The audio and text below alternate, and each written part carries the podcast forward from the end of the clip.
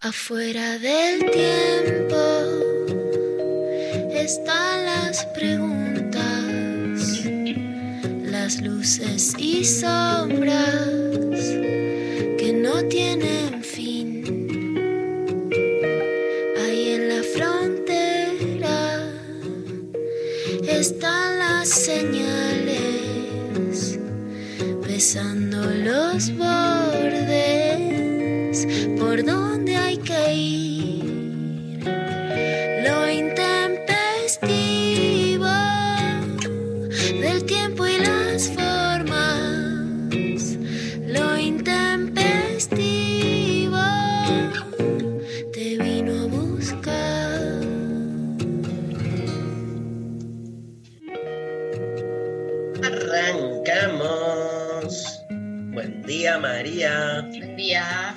¿Cómo andan? Tanto tiempo. Te extrañamos ayer. Ay, yo también.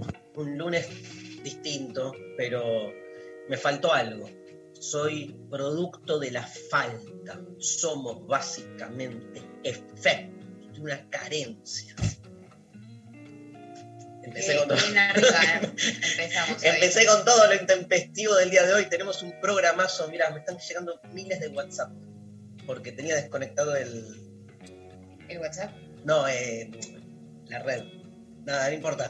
¿Cómo andan todos? Acá el equipo completo. La estamos esperando a Luciana Pecker. La estamos esperando que esté ingresando. Ah, ingresó Luciana Pecker con ustedes. ¡Bravo! Todavía no. ¿No? Ahora sí. Lula. Hola. ¿Estás bien, Lula? ¿Qué pasó? Cambiaste como de, de dispositivo, ¿no? Cambié de dispositivo porque hubo un corte de internet antes de averiguar. Vamos a entrar por el teléfono y después chequeamos. ¿Qué haces? Che, qué bien estuviste el domingo en el programa de Fantino. ¿Hablaron ayer de eso? Un poquito sí. Tremendo. Sigo, sigue reverberando en mi cuerpo la escucha, la, la- las caras de Fantino eran increíbles, además, y me parece que estuvo buenísimo. Te re felicito, Lula. Bueno. Se fue. Bueno. Sí, son los efectos de la televisión. No, del internet, de la, del wifi de Luciana. Ah, Ahí está. volvió, volvió. ¿Qué haces, mi amor? La única forma de que me quede callada es que me congele el Zoom. Después no hay otra. No, no crean, si dejo de hablar no soy yo. es yo. Bueno, che, ¿qué pasó con internet? ¿Qué? ¿Se cortó que en el, edi- en el edificio? Mm, no se, ve que se, se ve que se cortó. Ahora, ahora voy a hacer las inspecciones oculares. Pero mientras tanto, bueno, muchas gracias, Dari. La verdad es que me sorprendió que, que Fantino había tenido el libro estudiado y leído, ¿viste? Eso es Mm. sorprendente. Siempre lee el chabón, mucho. Este, pero bueno, viste, son la, la, la- este, la, te, te dejan perplejos porque hay ciertos prejuicios con muchos personajes muy mediáticos. Estamos hablando de personajes ultra mediáticos, donde ves todo, digo, lo oscuro, lo claro, o sea, ves de todo, ¿no? Yo vi en Twitter que muchos decían como que bien un periodista que se lee el libro antes de entrevistar a la persona, como No, que ya naturalizamos que eso no pasa cuando debería ser lo básico, ¿no? todas las entrevistas que me hizo a mí Fantino con mis libros, todos ultra subrayados. Y en ningún caso, a- eh, nunca hablando boludeces, siempre yendo al, al- al eje, haciendo preguntas aparte eh, copadas, como que te ayudan a, desplegar lo que uno hace. Lo que vimos el otro día fue una Luciana Pecker en su esplendor, diciendo lo que siempre viene diciendo, teniendo lugar para eso, y algo fundamental, que a mí es lo que más me gustó de, la entrevista. Más allá de, que no lo conozco, nadie lo conoce a Fantino en, sí. Yo qué sé, lo que será de él en, su vida, pero Fantino se colocó en el, en el lugar en el que se colocó. Preguntas y su escucha es el lugar por el que siempre Luciana brega para que se coloque este, el, el en general. Entonces fue en ese sentido, eh, ayudó mucho, me parece que hizo a que este, la cosa como este, fuera para, para mejor, ¿no? Este, eh, y eso también es de, de generosidad en algún punto. ¿no? O que le impactó tu libro. Evidentemente, algo también se le debe jugar a él. Claro, andas a ver en, su persona, pues se lo veía como este, atravesado por eso. Mira, lo que pasó este, este año, sí, eh, que bueno, que, les cuento, es que se dijeron cosas en, en el programa de la tarde que no me gustaban a mí y a, y a- y a- y a muchas personas, de- digamos, dentro del movimiento feminista. Eh, yo se, lo iba a escribir algo y se lo dije, pudimos hablar y él tuvo una actitud real en la que no salió al aire, que es como en la trastienda, de escuchar, de decir que era cosas que no sabían. Hay un video muy importante de Mundana sobre el abuso sexual, estamos Mariana Pichot, Julia Mengolini, Lili Hendel, Nora Cortiñas y yo, que lo pasó en el programa de la tarde, ¿no? En una actitud como si fuese derecho a réplica que en la Argentina no se cumple, y salió al aire Liliana Hendel, que bueno, es una periodista pionera, una psicóloga, una luchadora implacable contra el abuso sexual que ahora acaba de asumir la Secretaría de las Mujeres en la Matanza. Y, bueno, esa, ese es el impacto que a mí me importa desde siempre. Es verdad que muchas veces me comí garrones o que quienes te parece que están escuchando en realidad no te están escuchando, no le interesa escuchar. Es verdad, hay muchos, digamos, popes de la televisión o de la radio que a lo mejor me llamaron cuando las papas quemaban, cuando se estaban, digo, escrachando en redes o cuestionando y se produjeron buenos diálogos y después quedaron cortados y otros no, con otros se, se siguió generando un buen diálogo como Sebastián Weinreich, por ejemplo, pero pero sí es por lo que por lo que yo brego, por lo que, que dentro de lo que se pueda en este en este contexto y sin que nadie aparezca como impoluto por una escucha, que sí puede haber un ida y vuelta. Obvio, obvio. Eh, y déjame agregar y punto, paro acá porque así no, no se nos va por ahí, pero y muchos periodistas, este, muchas veces amigos o del palo, este, muchas veces son con quien menos podés generar un tipo de diálogo. Es muy loco eso, ¿no? Este, ni hablar desde el punto de vista de la causa, pero yendo Sí. concretamente a la lectura. Digo, a mí me ha pasado que gente muy del palo, muy amiga, nunca me leyó media hoja, ¿viste? Y las entrevistas son un- una garolcha, ¿viste? Que tenés que remar porque nadie leyó nada y por ahí me pasó que, o sea, eh, nadie leyó más mi libro para una entrevista como Fantino o Longobardi. Longobardi lo tenía de memoria, no sabes las preguntas que me hacía, ¿viste? Y vos decís, pero qué onda. Bueno, pasa eso también, este, eh, es la realidad también, en los contrastes del mundo en el que vivimos. Bueno, te quiero hacer una propuesta, Pecker, porque yo el fin de semana Dale. hice, tuiteé sobre la belleza y este, nada, y estuvo ahí, se armó como un candombe interesante, este, un ida y vuelta, y este, me quedé con el tema de la belleza y sobre todo con algo mucho más chico este, que te iba a proponer como consigna del día, este, sobre todo porque la gente está desesperada por venir a deconstruir el amor en cuarentena que vamos a hacer con Lula este, el domingo 13 de septiembre a las 18 horas en el Conex, con entradas que ya están a la venta. Este, y la gente, digo, está desesperada porque saben que vamos a tratar temas nuevos como el deseo, el orgasmo y la monogamia, donde con, te cuento María que con la Pecar tuvimos un cruce por historias de Instagram. ¿Cómo? Sí, nos fuimos desafiando sobre la monogamia, Me así que esto. te la perdiste, pero este, igual lo van a ver en vivo y en directo el, el- el domingo 13. Pero vamos a sortear dos entradas, ¿sí? En principio dos entradas este, para nuestros oyentes, que es nuestra gente, nuestros pueblo, el nuestro pueblo, pueblo. nuestro pueblo, el pueblo unido jamás será vencido, que están ahí escuchando.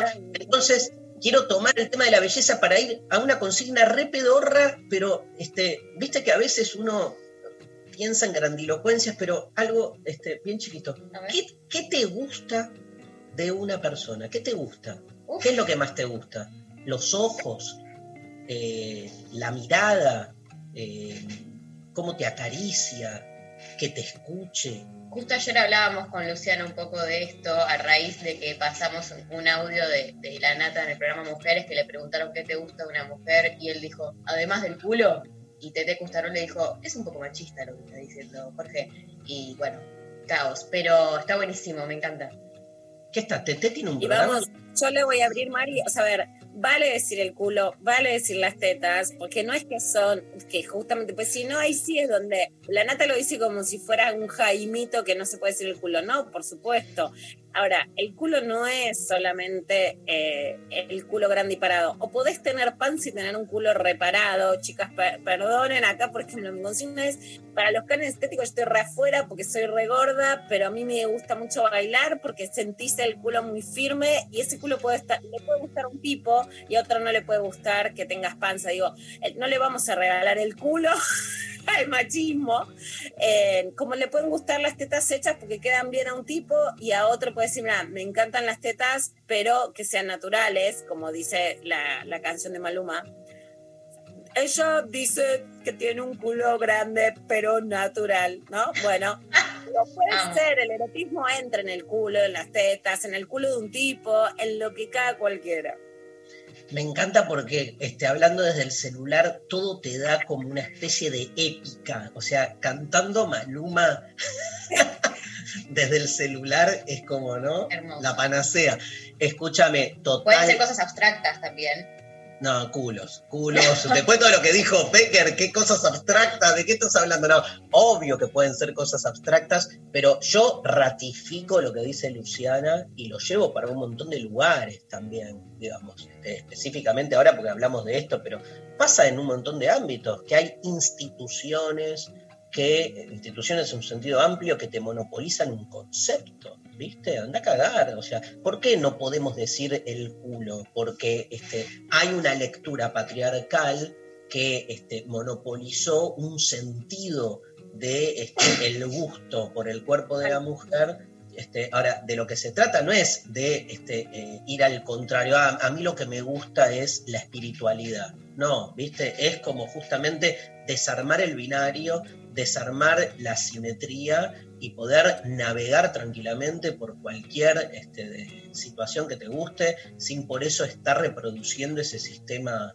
este, opresivo. Me parece que eso me pasa, a mí me pasó nada que ver, ¿no? Pero me pasó muchos años con la religión, Luciana. Era como que yo no podía hablar de Dios, ¿viste? Porque, y porque vos no sos practicante, sos ateo, no sé qué. ¿Y quién, quién, sos? No, le pregunto a la institución religiosa que de repente se cree la única representante de la figura de Dios. O sea, Dios es nuestro, boludo. Dios es de todos. O sea, cualquiera, la filosofía hablaba de Dios antes de que existiera la iglesia. Digamos que es un fenómeno que tiene dos mil años nada más.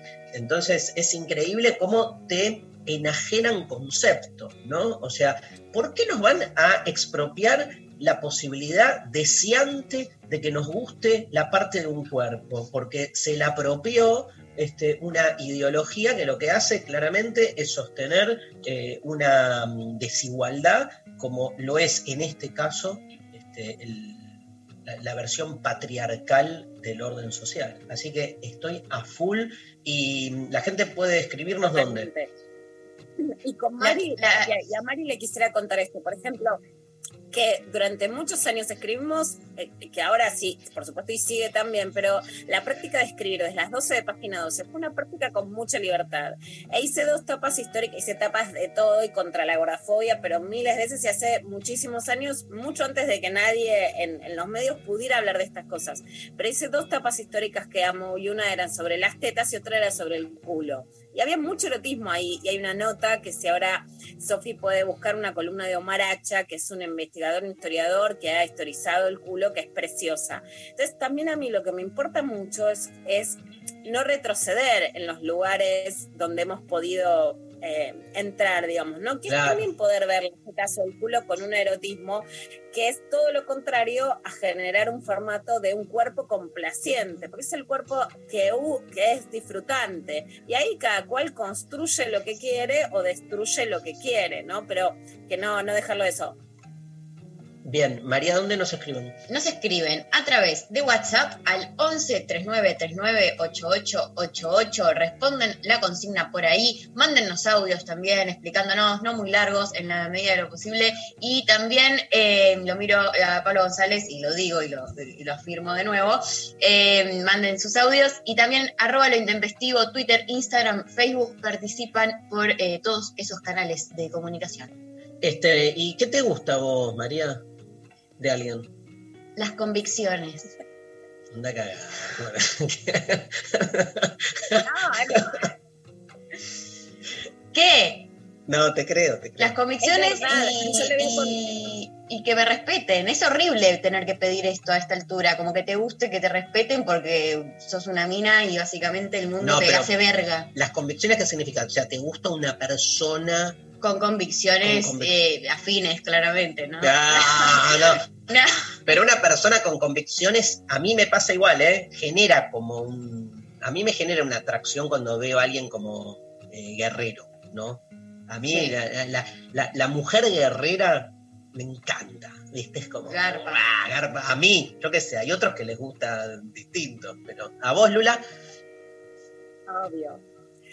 Mira, te le quiero sumar algo a María. En una de las chicas que vino a, a mi taller, que tiene la edad de María, que fue presidenta del centro de estudiantes de su colegio, que yo la llamo la presidenta, escribió una poesía, digamos, dando, dando talleres donde venían las pibas. Yo me di cuenta que ese era el erotismo que pedían y le, quiero contar un pedacito después, si no lo leo, a Mari, que la poesía que hacía yo, viste, se va, bueno, taller goloso, que escriben erotismo. ¿Y qué esperás? Bueno, van a decir que no sé qué, por eso van a hablar de penes. No, y la piba escribe, me resulta más erótico que me digas, ¿a quién votaste en las internas del peronismo a tu slip nuevo? Y me parece, es el erotismo María ese, ¿no? Que ahora si quieren se la cito. Chabón, me calienta hablar de política, a las pibas les pasa Oh. eso. ¿y a vos, a vos qué te gusta, Lula? De alguien. Bueno, Una palabra, dale. este, a ver, me, me gusta mucho que, que te haga sentir que le gustás, que Bien. haya un respeto, pero, pero no digo un respeto en el sentido inmaculado, pues sería todo lo contrario, pero que haya un respeto en el sentido de que, de que, de que no te pidan cosas que obstaculicen la posibilidad de verte, ¿no? Y, y, un po- y que tengan un poquito de gallas, ¿no? Que un poquito de gallas. gallas, Sí. sí, un Dale. poquito de gallas. Igual esto primero que dijiste es como la clave, ¿no? Es est- esta famosa fórmula de lo que deseo es el deseo del otro, que se arma una especie como de círculo, Sí. donde cuando ves que el otro te, te- te desea, nada, te la resubes por todos lados. Este, y escúchame, y a nivel, a nivel físico, ¿qué te gusta de, de- de un varón, por ejemplo? ¿Qué te gustan? Los ojos, el lomo. Los brazos. Mira, ah, me habías Me dicho. acordaba, me acuerdo, te iba a sí. decir. Los brazos.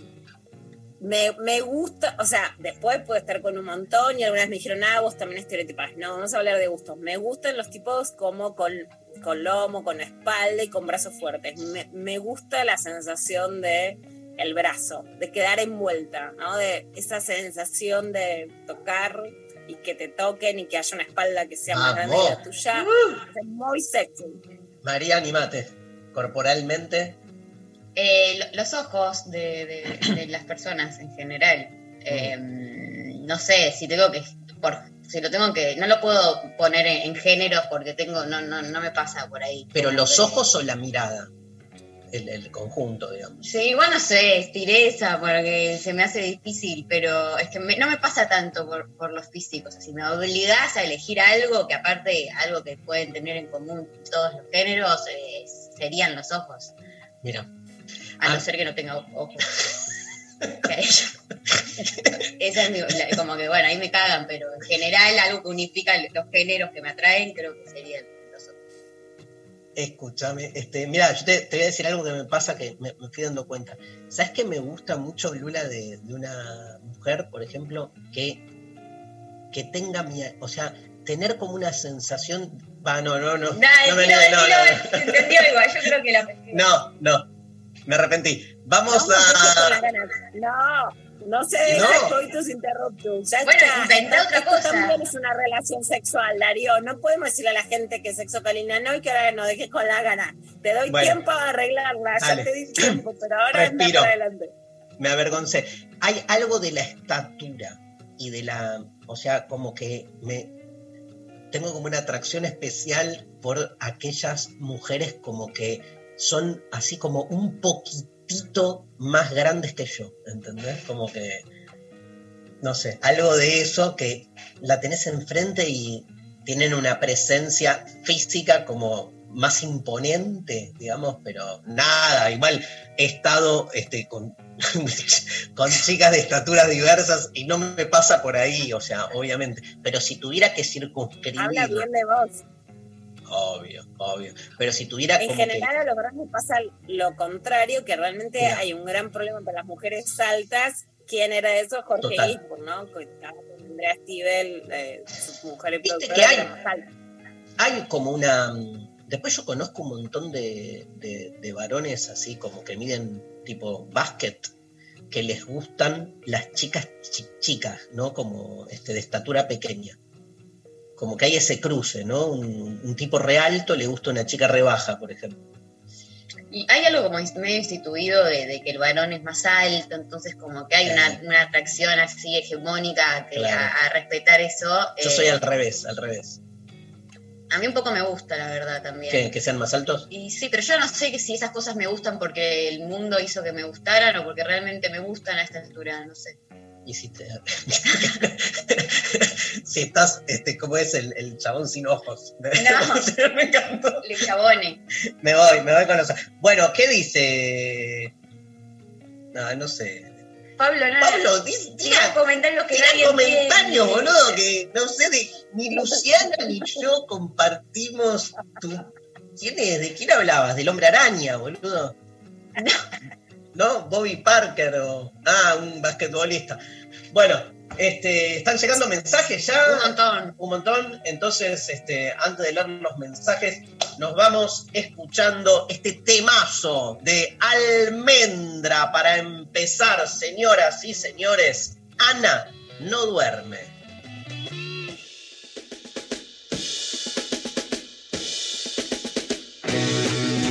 Ana no duerme,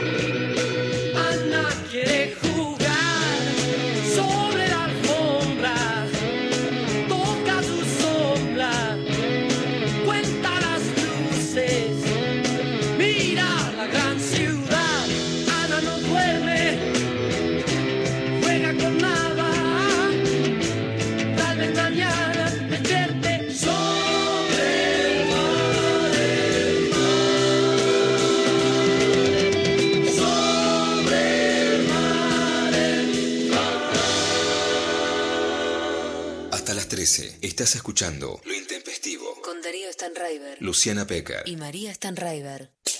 Avanzar. Activar. Deconstruir. Pensar. 937. Nacional Rock. El coronavirus produce una enfermedad respiratoria leve, que solo en algunos casos puede complicarse. Se transmite por vía respiratoria cuando el contacto es cercano. Para evitar el contagio hay que cubrirse la boca con el pliegue del codo al toser o estornudar, lavarse las manos, usar alcohol en gel y mantener ventilados todos los ambientes. Ante cualquier duda, es importante no automedicarse y consultar al centro de salud. Para más información, entra en www.argentina.gov.ar o llama al 0800-222-1002. Ministerio de Salud, Argentina Presidencia. La gente está cansada de todo esto. Pues no, mi fiela. Todos los viernes, ¿qué se hace? Se perre en casa. En, en casa. ¿Quieres salir de joda y pintó la cuarentena? No, no. Pues no, mi fiela. Ah, pero anoche. Anda acomodando la antena que el fin de semana Coneja, Pato Smink, Dizzy, Bimbo y Neneca te lo garantizan. Ah, pero anoche, viernes, 23.59. 93.7 Azúcar dices que iba para real. Nacional Rock. Pues no me hiciera. No te calmes nunca. 93.7 Estamos en Instagram, Nacional Rock 937. Lo intempestivo del tiempo y las formas. Lo intempestivo te vino a buscar.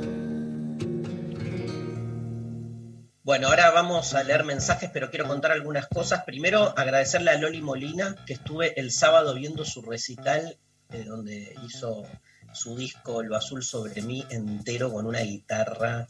Yo me abrí una botella de vino, Lula, sábado 10 de la noche. Fue un flash, lo que fue así como estaba todo el mundo ahí en el chat porque vas viendo a la gente, a diferencia de un recital, termina una canción y todos en el chat aplaudimos, ¿entendés? Como, pero que es como un falso aplauso, es tipo, Dago, buena, qué buena. Es, este, fue muy, Qué loco eso. muy intenso, muy, muy bueno. Este, y, y bueno, y María, tenés una data también de nuestra amiga Daniela Lucena. Sí, Daniela Lucena, que ha participado acá de lo intempestivo, hemos contado, vuelve a hacer eh, una nueva edición de su seminario eh, que se llama Arte y Moda en cuatro episodios, el Ditela en los 60, el Under en los 80, los desfiles en los 90 y la calle en los 2000. Eh, tercera edición recargada, está pensado para personas interesadas en los movimientos estéticos, las prácticas del vestir y la historia cultural argentina. Eh, para inscribirse o consultas en daniela.lucena.gmail.com vamos a hacer girar el flyer, así que cualquier cosa. lo buscan en redes. gira, Bueno, ¿y hay mensajes? Un montón, un A ver. montón de mensajitos. Eh, acá nos llega por WhatsApp. A mí me gusta la postura, cómo se para la persona, la actitud corporal. Bueno, soy profe de educación física, Analía. Y bueno, Analia, obvio. Estás viendo, viste, pero es como mucho, porque es como si sos eh, psicoanalista, te gustan las personas que entonces tienen. Es como que estás demasiado. Me parece que. ¿No? No, no sé, no sé, no. La postura me encanta. Me Yo encanta. creo que tengo que ir a tu profe que te, te reta por la postura y te va a mejorar la postura. ¿ves? Yo ya lo tomo para la autocrítica. Tienes razón, Analia, y tengo que mejorar en eso. Está bien, pero es cierto que hay, hay una presencia, vamos a favor de Analia ahora, más allá de que Analia siendo profe de educación física no pueda soltar, ¿no? Esa, pero más allá de eso, es cierto que la postura trae. Porque ves a alguien todo así encorvado, no sé qué, y ah, dale, parate bien, tipo, ¿no? Tiene, como- Puede ser. Tiene Yo voy a decir, estoy medio desatada, voy a decir barbaridades. dale. A ver. Eh, no, no pedí permiso, así que se me puede. El conductor lo puede tomar como un piropo, que haga lo que quiera. Pero a partir de que Darío fue una profesora que le decía, Darío, párate bien, con ese lomazo que tiene, Darío Stranheimer la rompe. Así que yo doy la razón a Analia y con postura, Darío saca pecho y es una cosa impresionante. Nula, me puse colorado. Igual te quiero decir algo, soy mera postura. Cuando escarbás detrás de la postura, pero entre las posturas, tu lomazo y las remeras, vamos, Dari. ay, gracias. No hay es tanto lo más. increíble. El, el Me lomazo faltó, de- me faltó natación. Estamos a tiempo, estamos a tiempo. Ay, te amo, ese es te el punto. amo. Te amo. No, la postura, vamos con la postura. Vamos. Más mensajes. Sí, más mensajes. Eh, buen día, intempestives. Nada me atrae más que una buena charla y una buena risa. No miento, la belleza física me gusta también, pero me da igual en general. Bueno, igual también, también me calienta que me adulen, pero qué sé yo, no tiene nada que ver. Beso a todos. charla y risa. O sea, si entras con alguien, pasaste toda la noche charlando y cagándote de risa, garchas. No hay manera de que no garches porque te entregás. No, bueno, pueden pasar mil cosas. No, está bien, medio. este, estoy simplificando, pero lo que quiero decir es que es como la. No, Lula, es la puerta de entrada al encuentro. ¿Qué más querés, boludo? Tonada, Claro. otro clásico acá de, de- de- de la piba, la tonada también. Pero la tonada no es solo de dónde naciste, sino también como, ¿viste la cosa de cuando los chavales decían saben chamullar? No, esto en, Sí. en porteño básico, pero llevémoslo todo, que es saber seducir sin engañar. Porque no es lo mismo el, digamos, El chamullero barato. dice- Claro, hay una diferencia que me hizo Tamara Tenenbaum que me gusta mucho. El que se creía el seductor, el don Juan el porteño, está bien, te podías quedar enganchada y él no volver a verte. Había ahí un lugar de sufrimiento. Pero no tiene la crueldad de los tipos de ahora de, ¿sabes qué? Te voy a hacer sentir que vos no valés, te voy a hacer sentir que vos no gustás. No, Claro. hay algo de esa cosa que te va envolviendo que eso es, es está bueno. Por supuesto, no El- digamos que llegue a la mentira, al engaño, ¿no? Pero El hay algo viejo. de saber seducir que es el atractivo. la, la vieja figura del dandy. El dandy no es el, el dandy no es clavador de visto serial, No. no, es el, el- por supuesto no es abusador, pero pero no es un tipo que lo que va a hacer es tirarte su desprecio. En No, todo todo, lo caso, contrario. te sedujo y se fue, no quieras Sí. retenerlo. Sí, está más, o sea, eh, le- al, al dandy lo calienta más su capacidad de hacer calentar que otra cosa. Entonces termina siendo un narciso, pero no, no hay maldad, como decís vos, no hay... Es un narciso con, file- con, con filos que pueden ser peligrosos, con filos que no, no, te, que, no te quieras enganchar ahí porque la vas a pasar mal, obvio. Pero no es el fenómeno de la masculinidad moderna. Hoy no es que hay un ejército de dandies. No. Charla y risa, Luciana Pecker. Si hablamos de alguien, claramente. ¿No? Sí. Lula. Yo también estoy desatado. Sos hermosa. O sea, María. ¿Qué estás preguntando? Eh, hola, intempestives de mi corazón. ¿Qué me gusta de un flaco? La inteligencia, hablar aparte de garchar. Soy tan filosexual que me orgasmeo fácil escuchando, o sea, veo a mis compas de la facu, me caliento de solo verlos y escucharlos por lo inteligentes que son. Quiero las entradas. Bien, viste, hay, hay para todos. Porque el problema de la belleza hegemónica es que si no crees, que si no tenés el lomo, los brazos, el color, este, la, la, ¿no? este, la piel, todo, o sea, no garpás. No, queridos, queridas, hay para todes. Buen día, intempestives. Me gustan mucho las miradas penetrantes y las bocas sugestivas. También la inteligencia y la actitud, cliché, pero quedo como loca después de leer o escuchar a alguien con ideales y argumentos. Boca, mirada penetrante y boca Sugestiva. sugestiva, ya con, con esas dos características, o sea, decir eso ya es una forma de, de convocar, ¿no, Pecker? Digo, Este programa ya es como sextear. Yo te digo que ya casi no, no quiero, no quiero decir cosas que dirían un sexteo, pero ya estamos todo caliente, digamos, con lo que estamos diciendo. Dale, bajemos, bajemos, a ver.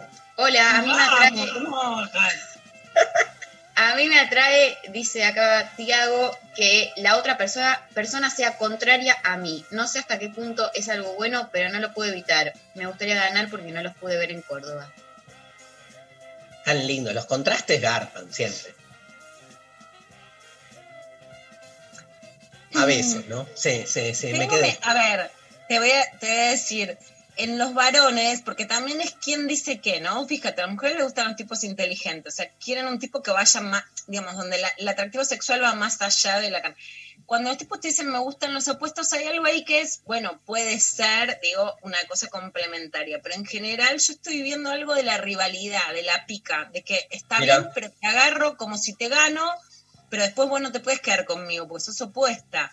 Claro, Ahí hay un filo que si se masifica hay que tener cuidado. Por supuesto, si algo te atrae a alguien que no sea igual a vos, perfecto. Yo no voy a jugar las fantasías Mm. de nadie, eso está claro, ¿no? Pero analizando un poco lo que pasa, yo veo que hay una idea de rivalidad, ¿no?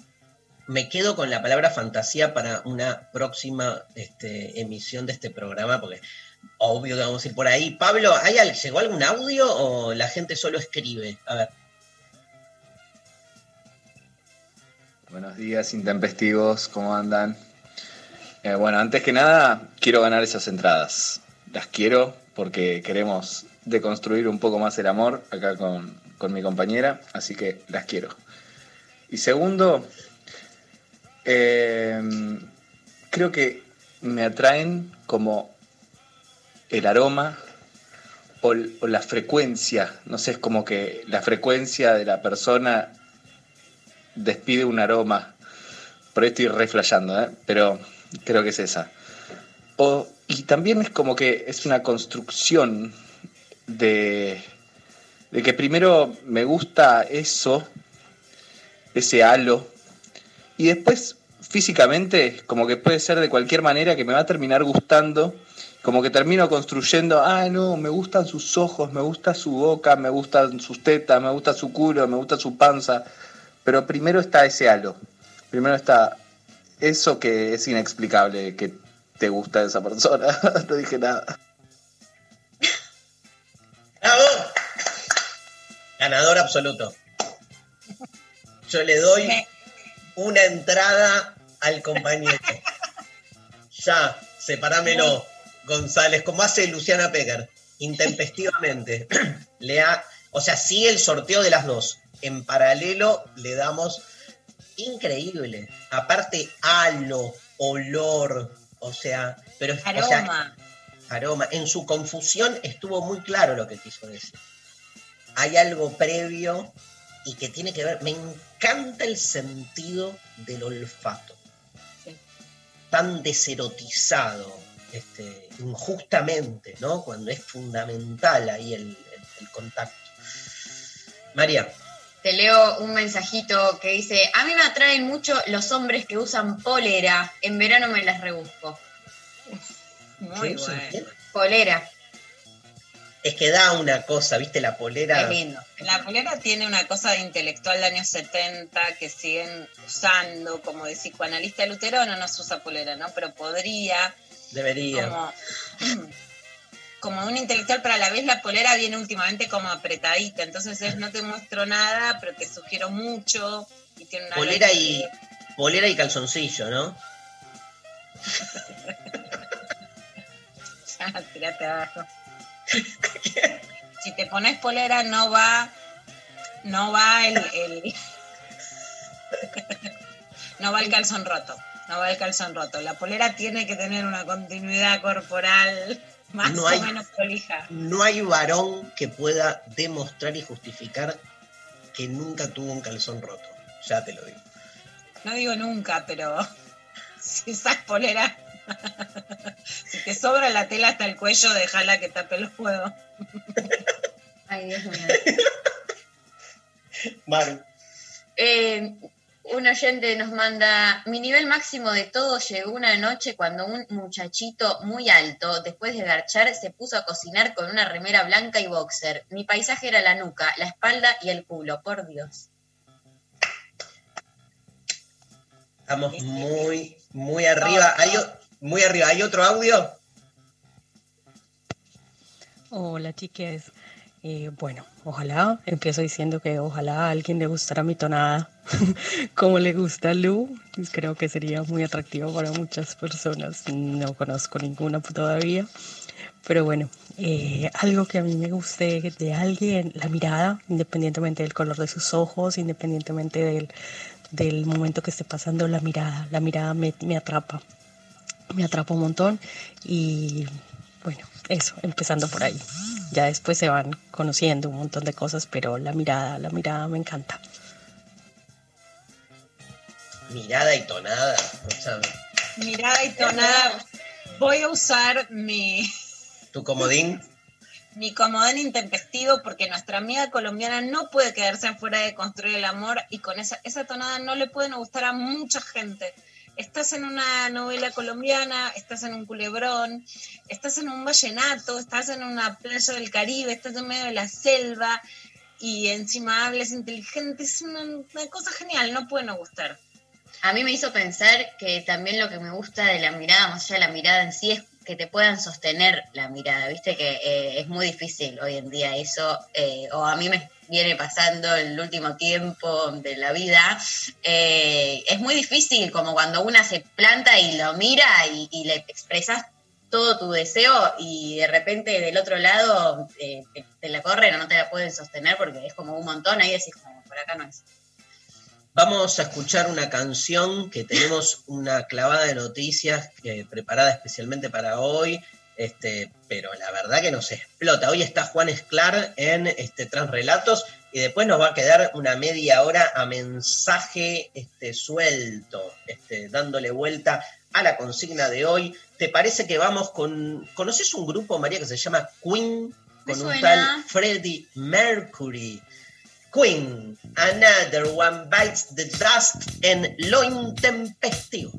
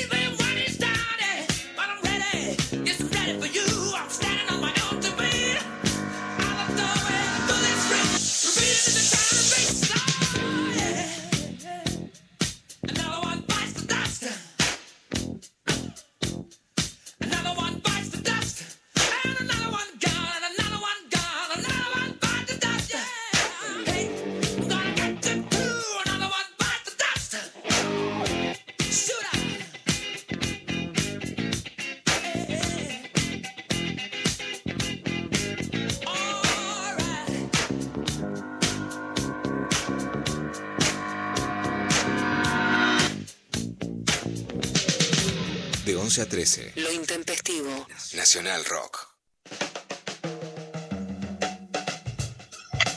Bien, arrancamos con Luciana Pecker y su clavada de noticias. Arrancamos, Dari, el sábado de la noche.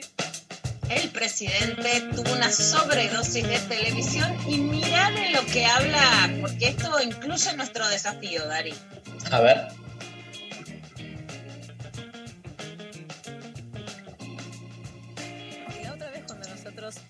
La posibilidad de entrevistarlo, previo a las elecciones, vino Alberto Fernández, estábamos con Robertito, como siempre. Sí, somos un matrimonio, le quiero decir, ¿sabes? Ciro- no? Sí, de- pasa- sí, de El sábado. matrimonio del sábado. Ella en la semana me deja un poco libre, yo, Yo te- también. yo Bueno, son las relaciones modernas. Sí. ¿Qué va a Es una suerte de poliamor durante la semana. Algo ¿no? así. Es Algo así, ¿no? Algo así, algo así. Hay mucha gente en el Él medio. sí, sí, que sí. exclusividad, pero solamente los sábados. Sí, Es sí, una sí, eso lo he visto. Sí, sí. pero quiero volver a esto porque Tiró poliamor, ¿eh? Tiró poliamor Alberto. Tiró poliamor Alberto. No Mm. quiero, no quiero entrar en detalles. No quiero entrar en detalles, pero tiró Alberto poliamor con una. Con Soltura. una. Soltura, con una sapiencia. Bueno, el, el domingo 13 a las 18 horas, uno de los tres temas que vamos a trabajar con Lula es justamente la monogamia en crisis. En vez de decir poliamor, porque el poliamor es una de las tantas derivaciones o manifestaciones de la crisis de un sistema de relaciones de poder, que es la monogamia, ¿no? Que después se presenta como una en, en su formato afectivo vincular, pero si algo insistimos con la Pecker, y en esto vamos a coincidir, es que la monogamia es una cuestión política primero, ¿no? Y tratar de entrever qué se juega ahí. Así que, este, nada, este, si quieren saber más de poliamor, del presi y de estas cosas, están invitadísimes a este, la, hasta el encuentro que vamos a tener. Este, ¿Hay más noticias? Hay más noticias. El precio, además de poliamor, de lo que ya vamos a seguir hablando en el Conexión de Construir del Amor, habló sobre la reforma judicial y dijo esto. Porque la verdad es que ellos necesitan que la justicia federal siga como está para lograr la impunidad de ellos. Esa es la verdad. A ver, desde hace décadas el problema de la justicia federal la venimos planteando todos en Argentina. Décadas, décadas, ¿eh? No fueron los últimos cuatro años. Los últimos cuatro años fue peor. Por los últimos cuatro años la justicia federal se puso al servicio del poder de turno para encarcelar opositores, para perseguir opositores, usaron los servicios de inteligencia para perseguir opositores, para encarcelarlos, para armar pruebas, para armar causas. Todo eso pasó en los últimos cuatro años. Ahora, ellos tendrían que estar votando esta ley con las dos manos. ¿Saben por qué? ¿Por qué? Porque es la mejor garantía de que a ellos no le vamos a hacer lo que ellos nos hicieron a nosotros. Porque yo salí públicamente a decir que no se toleran más las prisiones preventivas aplicadas como penas adelantadas, aplicadas para callar opositores. Porque eso lo dije yo. Porque yo dije, se terminó el tiempo de que las causas se sortean y van siempre a los mismos jueces. Lo dije yo, lo dije en la campaña, lo dije el día en que presenté esta reforma, que ni siquiera es una reforma judicial, es una ley que ordena el funcionamiento de la justicia federal en Argentina, que además no toca a ningún juez, no ponemos ni sacamos ningún juez. Los jueces que subroguen los tribunales que se creen tienen que contar con las dos terceras partes del acuerdo del Consejo de la Magistratura. Es decir, que sí o sí ellos tienen que avalarlos. A mí me asombra, me asombra que mientan de este modo. Me asombra que sean tan cínicos de plantear las cosas de esta manera. ¿Lo dice por Yo los lo medios de comunicación o por la oposición? ¿O Lo digo por dos? todos, lo digo por todos, porque los medios de comunicación, algunos medios de comunicación, también usan jueces y se valen de jueces para lograr sus objetivos. Qué bien estuvo Luciana, ¿no? Luciana Rubinska, excelente, llevando la nota de un modo más periodístico y tirando, bueno, de hecho el último palo está destinado al grupo Clarín, con el que Alberto empezó su gobierno de, de un modo mucho más amable, teniendo puentes y creyendo que le iban a digamos, que iban a responder en un sentido más democrático, más plural, que cuando uno enciende la televisión o ve las tapas de los diarios, no existe, no existe un conflicto de eh, mucho más virulento el que era previsible y el tono de Alberto también crece y eh, se sube, si bien hay algunas cosas que le había dicho antes, era más moderado en relación a la teoría del lawfare, de que evidentemente hubo muchas de las prisiones preventivas que se dieron en la gestión anterior, que fueron exageradas o que no, no daban lugar y que formaban parte de una persecución política. ¿no? Un discurso de Alberto eh, encendido para arriba y también de mayor confrontación, sin lugar a dudas. ¿no? Ayer hubo una presentación de un organismo internacional que es Human Rights Watch, eh, que es sobre el debate del aborto legal en la Argentina. Presentaron cifras, presentaron casos y le dijeron al gobierno nacional que tiene que presentar el proyecto de aborto legal seguro y gratuito. En este sentido, Alberto dijo que sí, por ahora en las sesiones virtuales que no. Vilma Ibarra volvió a ratificar que la intención del gobierno es mandarlo. En algún momento se publicó que no en el 2020 y eso fue desmentido por el gobierno. Pero sí hay una urgencia en tratar este tema. Vamos a escuchar a Tamara Tara- Tarasiuk, subdirectora de la Visión de, de Américas de Human Rights Watch, sobre este informe que fue presentado ayer. La conclusión central de este informe es que el modelo de causales que hoy está vigente en Argentina, donde el Código Penal permite el aborto en caso de riesgo para la vida o la salud de la madre o en caso de violación sexual, en la práctica no funciona. Hemos encontrado que muchas mujeres y niñas sufren numerosas barreras para acceder al aborto legal o se les impide el acceso a la práctica, incluso en los casos que están permitidos por ley. Algunas de las barreras que encontramos son que hay información pública limitada sobre el alcance de las causales, en particular cuando está permitido el aborto, eh, cuando se pone en riesgo la salud, que debe ser entendido de una manera amplia, no se cumplen con las condiciones del fallo FAL y con el protocolo nacional para la interrupción ilegal del embarazo.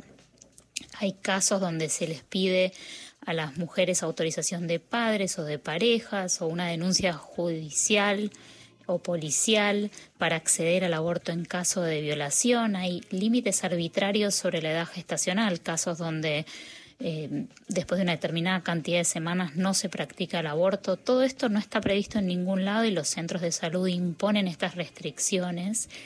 Encontramos también casos donde se invoca la objeción de conciencia en zonas donde no hay una alternativa para referir a estas mujeres o niñas para que puedan acceder a la práctica y además eh, casos eh, tristes de maltrato por profesionales de la salud donde se niegan a administrarles analgésicos, hacen comentarios humillantes en contra de las mujeres e intimidatorios para que no eh, quieran llevar adelante la práctica.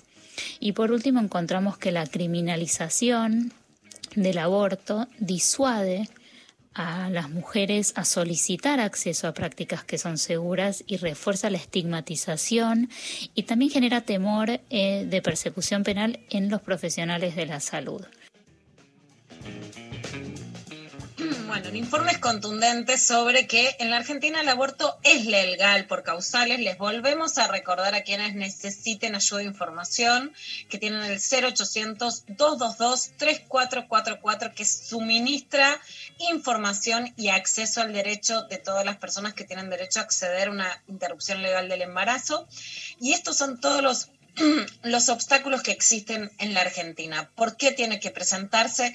Tamara Tarasiuk, subdirectora de las Américas de Human Rights Watch, lo dice en este audio. Es importante Buenísimo. entender que en este contexto una legislación restrictiva como la que tenemos implementada de esta forma no impide que las mujeres aborten. La consecuencia que encontramos es que los abortos ocurren, pero ocurren de manera insegura y obliga a las mujeres a buscar procedimientos que son clandestinos, que están por fuera del sistema de salud, y esto pone en riesgo la vida y la salud de las mujeres, de las niñas, de las personas gestantes. Y encontramos también que en la práctica la falta de una legislación o estándares uniformes a lo largo del país genera una, eh, un acceso diferenciado en distintas provincias y también que la clandestinidad afecta en mayor medida a las mujeres que menos tienen y las que viven en zonas rurales porque en el fondo el acceso al aborto seguro depende en gran medida de que las mujeres puedan pagarlo. Em, la recomendación central del informe es em, que el presidente Fernández envíe al Congreso el proyecto de ley para legalizar el aborto que se comprometió a enviar durante la campaña y en marzo, em, que el Congreso apruebe dicho proyecto, pero mientras tanto es importante adoptar una serie de medidas para asegurarse que las mujeres y niñas que hoy tienen derecho al aborto en estas limitadas circunstancias permitidas por el Código Penal puedan en efecto acceder. Eh, en esencia, este informe lo que hace es mostrar el costo humano que tuvo no despenalizar, no legalizar el aborto en el 2018, con casos de mujeres que sufrieron innecesariamente desde entonces eh, para acceder a una práctica que, de haber estado permitida por ley o de aplicarse correctamente las, las excepciones que hoy están previstas en el Código Penal, no deberían haber sufrido estas consecuencias. ¿Por qué? Te hago una pregunta, Lula, así medio, viste, bestia. ¿Por qué la reforma judicial sí y el aborto no? Es una gran pregunta, es la gran pregunta. Porque la En justificación de, de que no es momento, no sé qué, vale para las dos, ¿viste? Y si, o sea, se va a generar un conflicto en la sociedad, se, se genera con las dos. No. ¿No? Sí, esa es la, bisagra, ¿no? Porque hasta que no se había llevado la reforma judicial, que recordemos generó una gran marcha opositora, sigue generando marchas en el Congreso, había una validez de no generar marchas. Yo le tengo miedo, por supuesto, a los grupos antiderechos tomando la calle, organizándose en un contexto de cuarentena, pero creo que sí, que en ese sentido o, o también se tiene que juzgar la reforma judicial o la ley del aborto, y que, no, y que sí en este caso es un organismo internacional que le está hablando, como ustedes escucharon, directamente al presidente de que no se puede dilatar el aborto legal. ¿Sabes Es qué pienso yo? ¿Sabes por qué pienso yo, eh, Lula? Porque me parece que la reforma judicial al interior de la alianza de gobierno peronista eh, no, no, no genera disidencias. En cambio, me parece que el aborto sí. Me parece que está más pensado desde ahí en términos Mm. estratégicos, como que eh, va a tener, se le va a desarmar al, al gobierno algo de, de su propia alianza o unidad, este, que con el tema de la justicia no hay dudas, pero en este tema evidentemente sí. Sí, yo, eh, a ver, yo creo que se tendrían que haber presentado los dos proyectos como alineados, por esto mismo que vos decís, y porque se genera, porque así como Alberto critica las marchas opositoras, también genera situaciones de disputa que incluyen la calle. Entonces creo que, no, el otro argumento es que eh, tanto Carla Bisotti como el ministro de Salud Ginés González García, que es una gestión claramente que va a apoyar el aborto legal y que es fundamental en esto, está ocupada en la pandemia. Pero bueno, se generó una, una y por supuesto una pandemia, una situación sanitaria de emergencia que llega tan lejos en el año 2020. De todas maneras, es un- una señal política que un organismo de derechos humanos internacional venga a la Argentina a presentar un informe y le diga a. Alberto que lo tiene que presentar, ¿no? Es una señal política importante. En otro sentido, ayer el ministro de Economía, Martín Guzmán, anunció que el 99% de los acreedores aceptaban la reestructuración de la deuda. Para saber de ese otro 1%, ayer tuiteó y se los recomiendo a Estefanía Pozo, que dice que no es que el 1% no vale nada, así que podemos ir ahí por el 1, pero para ver este 99% lo tenemos a Martín Guzmán. Lo que hoy tenemos es que el 99% de la deuda eh, pública en moneda extranjera, bajo ley extranjera, eh, ya ha quedado reestructurada. Eh, esto se condice con una adhesión total al canje del 93,55%, que por obra de las cláusulas de acción colectiva eleva el porcentaje reestructurado eh, al 99% y eso pone a Argentina hoy en una situación muchísimo más sana y más sólida que aquella que se enfrentaba el día 10 de diciembre del 2019. Tremendo. Bueno, esta, esta solidez es importante, más allá de todo, no era algo que esperaba así el establishment, que no, digamos, no, no, yo creo que también, ¿no? Alberto basaba su política en esperar, lo hemos hablado incluso, digamos, nosotros en lo personal, Dari, como que había muchas críticas sobre qué se esperaba. Primero arreglar la deuda y después un plan económico. Pero para el establishment esto era muy importante, esperaban un fracaso de Martín Guzmán, no llegó el fracaso y sinceramente también ahí creo que esto tiene que ver con el cambio también un poco más virulento, más confrontativo de Alberto, porque no es que ante un éxito que le pedía el establishment de tener un país sin default, el establishment actuó digamos, de manera más condescendiente, sino que con una confrontación muy dura. Y por último, vamos a escuchar al gobernador de la provincia de Buenos Aires, Axel Kicillof, muy duro sobre el nivel de aperturas en todo el país, pero especialmente en la ciudad de Buenos Aires, donde emblemáticamente se puede ir ya a tomar un café Eh, en las veredas. Lula, Sí. perdón, pero Axel, Guzmán, Santi Cafiero, El tridente del amor. Bombonero. y Martín Guzmán arreglando con los acreedores. No, le, les pasa el trapo a, a Subió. Kicillof y a, y a Cafiero y está number one. Eh, Me ranquea ahí, ¿eh? Número uno. ¿Ves? A María, María es el erotismo peronista juvenil que a mí me encanta. Le dan como- Escuchamos el aquí. sí. no es qué ojos que tienes, es arreglame la deuda. Perfecto. Claro, muy lindo, muy lindo. Muy lindos los ojos de, de los otros dos, pero la verdad que Guzmán arreglando la deuda. Me dice acá Pablo González que Guzmán es tripero. ¡No! ¡Se me cayó! O sea, antes que No puedo, no peronistas puedo. somos pinchas acá. Entonces se nos arma, ¿viste? Pero es como, ahí nos Una sale. Fer, una Sí, buena noche. O sea, hay, hay- Se desató, se desató María con, con el. Es al revés. del default y le da todo. Me encanta.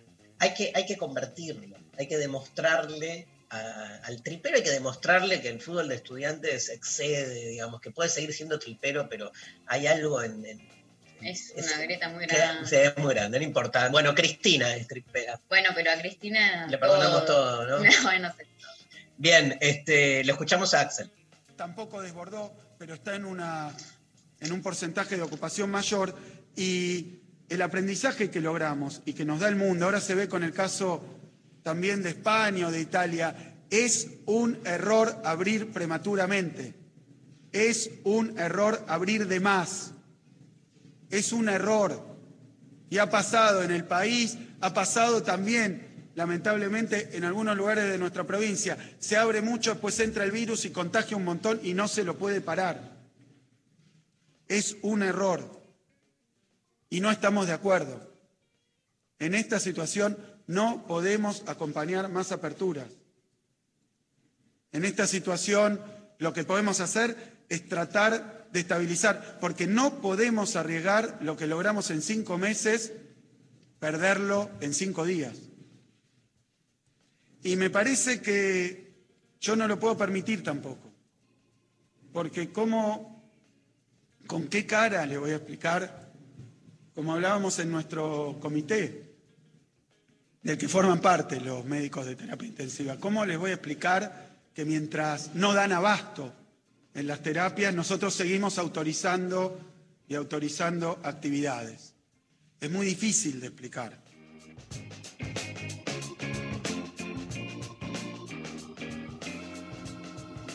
Bueno, clarísimo, ¿no? Clarísimo en la galletita que me estoy comiendo. Dios mío. La- la- Eso No, hay que. no, alguien le- ¿Te gusta, Luciana, de, de, de los varones que te hablen mientras coman? Comen. No, no, no, no, reto. No hablé mientras comí. ¿Qué, qué malas que son, o sea, nada, tuve como un... Toda tuya, Luciana. No, lo peor de todo es que vos te dedicas a criar hijos, sos madre, y después te dicen, no, porque sos madre no sos sexy. Pero ¿qué querés que te diga? Yo me la paso retando, cerrá la boca para hablar, cerrá la boca para hablar, te sale después de decir. Tuvo ahí un. Nada, tuve que hablar y justo me había eh, enchufado la última cachafaz, la que tiene pepitos de chocolate, que me encanta. Bueno, está Juan, Juan Esclar, ya para entrar a nuestro Zoom, este, nos vamos escuchando Ilia Kuriaki Ande Valderramas, culo, temazo de los IKB, y volvemos con Transrelatos.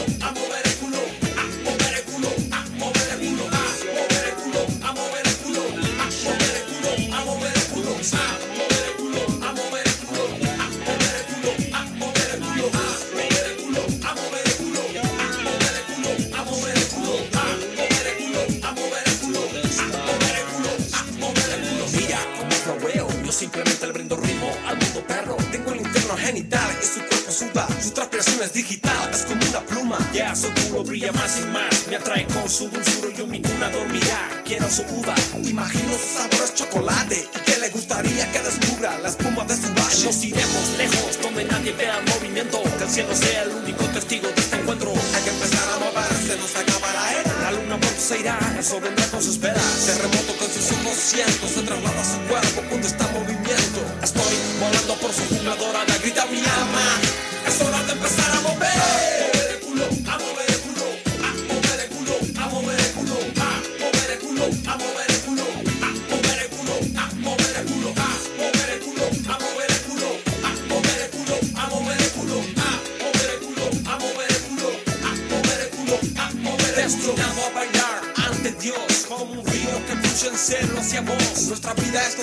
por un bordón umbilical de ritmo alterando el sentido de solo estar vivo. El hechizo corriendo por sientes la esencia, la ciencia de tus piernas. Lámela hasta que grite y empieza a entender de qué se trata la vida. Su voz explota en busca de mi sexo. Yo voy flotando a ella en mi mejor momento. Me muestro su volcán, su lava, su saliva. Me abre su puerta de entrada, no de salida.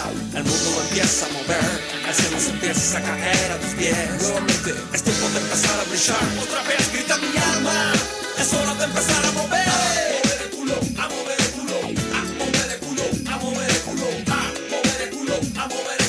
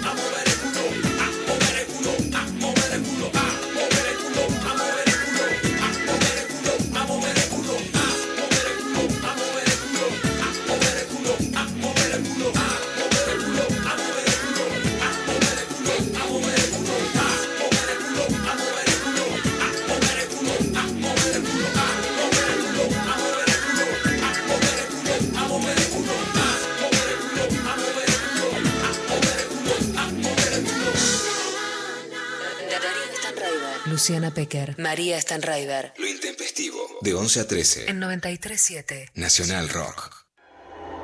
El asfalto se te mete por la piel.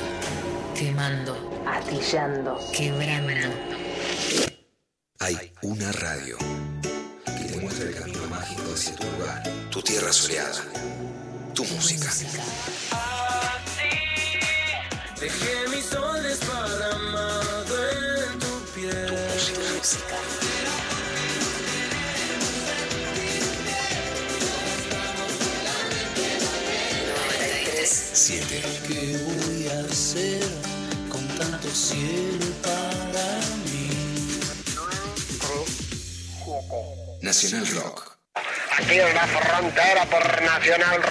Enlatado como sardina barata.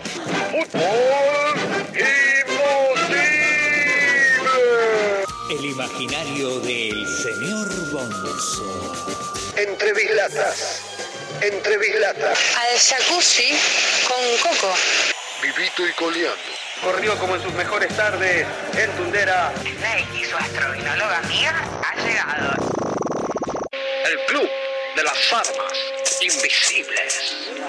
Teniente Coleman, estamos atravesando tierras enemigas. Aumente la hormona rockera, sargento Bonzo. Vamos a darle rock hasta el fin. Triadas disonantes. Hipismo de avanzada, hipismo de avanzada. Tenemos a nuestros chamanes. Coco Frontera. La Frontera. Martes a viernes. De 0 a 3. En 93.7. Nacional Rock. Estamos en Twitter. Arroba Nacional Rock 937. Lo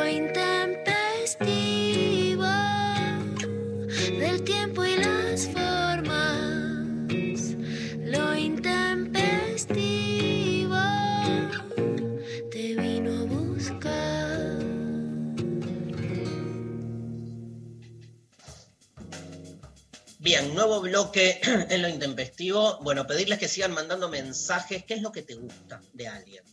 ¿Qué es lo que te gusta? Nos mandan mensajes. ¿A dónde, María? Al 11 39 39 8888, arroba el intempestivo, Twitter, Instagram, Facebook y participan por las entradas para deconstruir el amor en cuarentena. Y audios, ¿no? Y audios, audios obvio. explicando. Y este, bueno, le damos la bienvenida a Juan Sclar. Gracias. Qué lindo, qué gracias, gracias por, por tu tiempo. Sabes que el, el otro día estaba preparando una clase sobre una clase que estoy dando este, eh, virtual, obvio, que se llamaba Nada es natural. Este, y la clase, eh, nada, era como una crítica así a las justificaciones en la naturaleza, sobre todo de los sectores conservadores. Pero la cuestión es que sale todo el tema de- del ambientalismo y del retorno a la naturaleza y una persona con la que estoy trabajando me pasaba, me pasó unos fragmentos de cartas a mi hijo que este, el libro de Juan Sclar, uno de los libros, ahora vamos a contar el resto, este, donde me encantó, hacías una crítica como a cierta este, romantización del retorno a lo natural como si fuese algo, digamos, este, cuasi religioso. Sí, sí, sí. Mi crítica igual es más al progresismo. El progresismo también tiene muchos argumentos eh, basados en lo natural, profundamente errados, con consecuencias eh, no, no menores. No es que es bueno, creamos en, en qué sé yo, en, en las hierbas, está todo bien. No, Claro. creer que lo natural es bueno eh, es realmente peligroso. Bueno, decías en, en tus críticas, decías, eh, tres me pasaron, como que decías, es increíble que este progresismo neonaturalista crea que la naturaleza es moralmente buena, cuando la naturaleza y la moral están justamente en lugares tan antinómicos, ¿no? No, completamente antidinámicos. Vas a, vas a la naturaleza y encontrás asesinatos, violaciones, infanticidios, lo que quieras. Es como, ¿cómo puedes pensar que la naturaleza es algo bueno? Solo, solo porque la domamos en un sentido de naturaleza y porque no nos pasa por encima, es que tenemos como esta visión medio romántica de ella. Pero es un lugar no solo inmoral, sino de, de muerte, de muerte constante. Cartas a mi hijo y el libro Nunca llegamos a la India, que es el libro que leyó Luciana Pecker, que lo tiene ahí y que te lo está mostrando.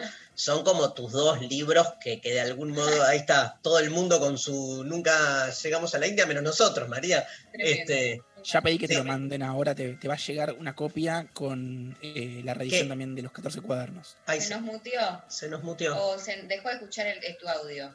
Eh, bueno. Que, que le, voy a- que le va a llegar una copia pronto. eh, ya le pedí a la editorial que te mande eh, Nunca llegamos a la India y también la reedición de los 14 cuadernos. Hermoso. ¿Cuál es la editorial? MC. Perfecto. Bueno, escúchame, eh, en- contanos un poco, digamos, este, las cartas a, a- a tu hijo. El libro surge eh, un poco de las columnas que vos venías haciendo en Vorterix, ¿no? Exacto.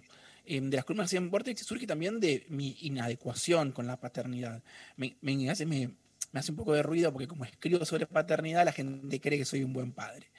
Y, no, realmente sobre eso es porque me angustia y me problematiza y pedo con la paternidad, entonces hago un libro. Eh, de, de eso nace, de la dificultad de ser padre más que nada. Total. Y, y nunca llegamos a la India. ¿Qué tenés para decirnos, Luciana? Bueno, yo tuve una experiencia muy copada porque contra incluso lo que me recomienda el autor, pero vos sabés que yo esas cosas no le doy bola nunca. Lo leímos juntas con Uma, que tiene 14 años, que es mi hija en cuarentena. Es como, viste, esa edad en la que ya no leen libros a los chicos, pero que tampoco leen solos. Dijimos, vamos a leer. Además, estamos todo el día en casa y no me gusta no darle, no darle bola ni compartir tiempo cuando dejo de trabajar.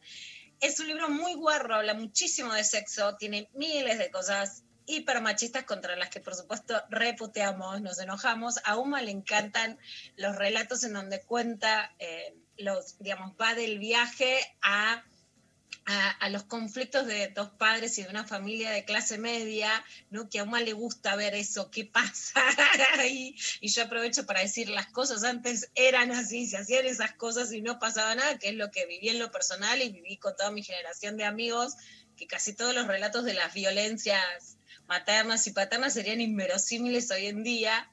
Eh, y hay un ida y vuelta. Eh, hay mucho sexo, hay mucho sexo, pero se pone bueno también para, para hablar, para criticar, para lugar, para para erotizarse quienes quieran. Eh, y también hay, digamos, mucha crítica a, a, la espiritualidad occidental, ¿no? Que eso está bueno, me hizo acordar parte de, de, bueno, cuando me gustaba mucho Martín Caparrós con larga distancia, con las crónicas de viaje, con las crónicas sobre Saibaba, que hay toda una tradición de, de, meterse en ese mundo y a la vez ser respetuoso, que, que, que, bueno, que va mucho con tu viaje también, Dari, sobre la espiritualidad y la religión, y bueno, a veces contarle lo que me pasó a mí, claro. y muchas también me parece que está buenísimo como disputas sobre el sexo y el amor. Y como un varón que va y viene, ¿no? Que tiene muchas pulsiones como desde mirá, lo, mirá todo lo que generás con tu libro, bueno, Juan. ahí, ya que, ya que tiro, pero a la vez que también digamos, me, me, parece que lo que está bueno es, la, inter, es la, la, interpelación, Juan. Bueno, yo ya que viví esta experiencia de leerlo con mi hija, te lo tiré, pero bueno, ¿qué te fue pasando vos también con el libro y con esto de que supuestamente, una, la pregunta que te quiero hacer, es un momento donde muchos varones escritores se ponen como víctimas de, ay, ya no se puede escribir porque el feminismo. Tu libro es guarro, es hiper masculino, es bardero en lo sexual, no es un libro para nada, para nada mojigato. Y sin embargo tiene una recepción buenísima. ¿Por dónde crees que pasa esa diferencia? Bueno, eh, no sé de qué se quejan también los varones de que no se puede escribir de nada. O sea, es mentira. No hay, o sea, el clima de época no, no me parece para nada eh, eh, censurador. De hecho, además esta novela, yo en Orsay vengo publicando en los últimos dos años relatos de zoofilia, sexualidad entre niños, eh, cosas muchísimo más ásperas que esta novela, y no, no eh, leí pero ni un tuit en contra, ni nadie queriendo perseguirme, ni nada por el estilo. Eh, yo creo que se puede, yo creo que se puede decir lo que quieras hoy en día, pero también tienes que bancarte un poco eh, la, las consecuencias de eso, digo, que, alguien te bardee, porque digo, vos lo leíste, em, y si obviamente el personaje es misógino, o tiene por lo menos una cuota o un tinte, pero también está en descomposición, ¿no? Es como, no, me parece que la gente que lee inteligentemente el libro entiende que lo que el libro piensa no es lo mismo que lo que piensa Jano. Me comí igual un par de lecturas muy en plan militancia diciendo como este libro está mal porque el personaje eh, le pasa esto y esto con las mujeres. Pero en general la, la lectura ha sido como muy inteligente. Eh, todo el mundo, incluso con, con, perspectiva de género muy fuerte, han sabido como separar eh, las, las barrabasadas que dice Jano, que no es lo que dice el libro, porque el libro en un modo lo castiga, Jano, digo, Jano cobra bastante, termina como, eh, se va como destruyendo a sí mismo, pobre, pobre sujeto. Entonces, me parece que el tema con, con meterse con, con, una mirada masculina o con cierto resentimiento con las mujeres, digo, temas que son más espinosos, tiene que ver también con cómo lo abordás. ¿sí? No, no, digo, no, no, es una cosa es hacer chiste de rompeportones y otra cosa es eh, hablar de un varón de treinta y pico que tiene problemas con las mujeres y qué le pasa a, ese, a, esa, a esa persona. Uh -huh. Entonces, eh, por ahí pasa, me, me, creo que tiene que ver, le digo, la recepción, y sobre todo también digo, entre, entre mujeres. Es un libro que, eh, que le gusta mucho a las mujeres. Eh, tiene que ver también con eso, con personajes femeninos fuertes. Eh, No es que solo la sexualidad es de un varón, no hay un varón hipersexuado. Tenés un personaje que hace una orgía en un ashram eh, y, que, y que termina declarando voy a ser tan madre y tan puta como yo quiera. Em, tenés, eh, entonces queda claro que no es un libro misógino, que es un personaje misógino, y eso es completamente no- eh, esperable que en esta época, que de repente no puede haber personajes misóginos, ¿cómo hacemos? Tenemos una realidad llena de varones misóginos. Y hay algo que hay algo, Juan, también que me pareció muy interesante y muy en, en sintonía con lo que nos pasa con Darío, que es decir, bueno, de la teoría de la acción, de la literatura la transformación, que me encanta a mí es, esa práctica, que es como, bueno, si la gente hoy nos está encontrando, hagamos algo, no lo vamos a dejar plasmado solo en el papel o en el streaming o en la radio, a la acción. Y armaste un Tinder literario, que ya me gusta la idea, te quiero preguntar de qué se trata, y te voy a retomar también una idea que, escribiste en Twitter, que había mucho menos varones anotados que mujeres y les dijiste, ¿qué les pasa? Están paspados. Me encantó Sí. esa apelación, Claro. muy correcta, muy atinada. Bueno, porque, bueno, con el tema de los géneros y los paspados, eh, que algo también que pasa a veces en el taller, es que el, sí, el clima de la época acompaña a la expresividad de las mujeres. Viene la gente en el taller y cuentan sus historias de abusos, sus deseos, sus, pero sus arrebatos violentos. El texto más leído de la historia de su taller es de una chica que toma venganza con un varón que no se la quiere coger. Entonces, eh, él tiene un tipo como un tipo con toque con la limpieza, entonces ella va y la- la- lo menstrua encima. Entonces, de repente, las mujeres en, en mi taller están muy cómodas con su Eso violencia, lo con su tiene que leer Uma, resentimiento, eso lo tiene que leer mi hijo, me lo tiene que pasar. Con su agresividad, eh, y los varones están como, che, pero ¿puedo decir puta o no puedo decir puta? Como están, eh, están como un poco acobachados. Entonces también tenemos que eh, buscar la manera de encontrar expresividad de, todas las subjetividades, incluso si eso no acompaña el clima de época. Viejo, es literatura. Para mí en un libro vale todo. En un libro vale todo, eh, por lo menos al principio, para, en un borrador, en un taller. Entonces, em, igual me fui el Tinder al arte, ¿no? Pero eh, ahí está pasando Escúchame, algo. hay, hay un montón de mensajes de oyentes. Gracias al libro, dice Analia Gamarra, eh, de la India, convencí a mi amiga de no ir a la India. Te agradece. y después eh, Alexita dice, amé a Juan Clar en Nunca llegamos a la India, lectura súper afable y te calentás mal en el medio. Este, lo amo. Pasa eso. También es un libro que hablamos mucho de, de- de sexo en redes. También es un libro súper triste y oscuro y mm, como más angustiante que otra cosa. Pero bueno, tampoco vamos a hacer bombo en redes diciendo lean este libro que es un, un garronazo al final, te querés matar. Hacemos un poco el bombo, hacemos el bombo por el lado del sexo. Y ahí fue cuando inventamos el Tinder literario. Porque lo que pasaba es que me mandaban mucho eh, foto del libro sobre las piernas. Entonces inventé un hashtag que se llamaba el libro en la ingle. Em, la gente sube eh, historias con el libro en la ingle y de repente también empezaron a pensar, che, leo tu libro y me pajeo, pero quiero coger, bueno, ¿qué hacemos? Entonces empecé a subir historias de gente que quería coger porque había leído el libro y estaba caliente. Bueno, eso fu- fu- funcionó muy bien y de repente tuve que hacer muchas historias y dije, mira, no puedo hacer esto, no puedo estar toda una noche haciendo historias de gente que quiere coger. Entonces vamos a hacer un post, vamos a centralizar esta experiencia, vamos a hacer un Tinder literario y todos los que quieran conectarse con otros lectores para leerse fragmentos y sobarse las partes, pueden poner su nombre acá y listo. Y, es como, y, y con- y comentar significa que estás en el juego. Bárbaro, funcionó, ya hicimos como tres ediciones del Tinder literario, o sea, 800 personas. El problema es que son mayoría mujeres. Eh, son, no solo porque Instagram es una red eh, eh, en su mayoría eh, de mujeres, por eso también fui a Twitter. Fui a Picantera a Twitter porque hay, hay más varones en Twitter. Dices, en Instagram puse, chicas, voy a Twitter a buscar unos chongos y vuelvo. Yo soy Y- retuitera y no hay tampoco varones, Juan, mirá. No hay varones. No hay No, escúchame, tampoco. pero ¿dónde, Ah, los varones hablan cosas serias, las mujeres ponen gatitos en Instagram, qué- ¿dónde buscan eh, los que quieran este, conocer algo más del Tinder literario? ¿A- a- ¿Dónde Tinder van? está, en, está en un post de mi Instagram, arroba juan.sclar. Eh, van a ver que es el que tiene la tapa del libro y un vibrador al lado. Eh, es muy identificable la- el post. Escúchame. También Sí. Y no, que esto decía del clima de época, es que hay muchos varones que en este momento no están sabiendo avanzar. Más allá del género de los paspados, están como, ¿y qué, y qué hago? ¿no? Y como soy un denso y soy un gede, y puedo decir esto como, no, como no entienden muy. Y, y al revés, digo, muchas mujeres están diciendo como, sí, vos, ma- o sea, vos manda tus nudes, flaca, que no pasa nada, na- ningún varón se va a ofender porque le mandes una unsolicited nude.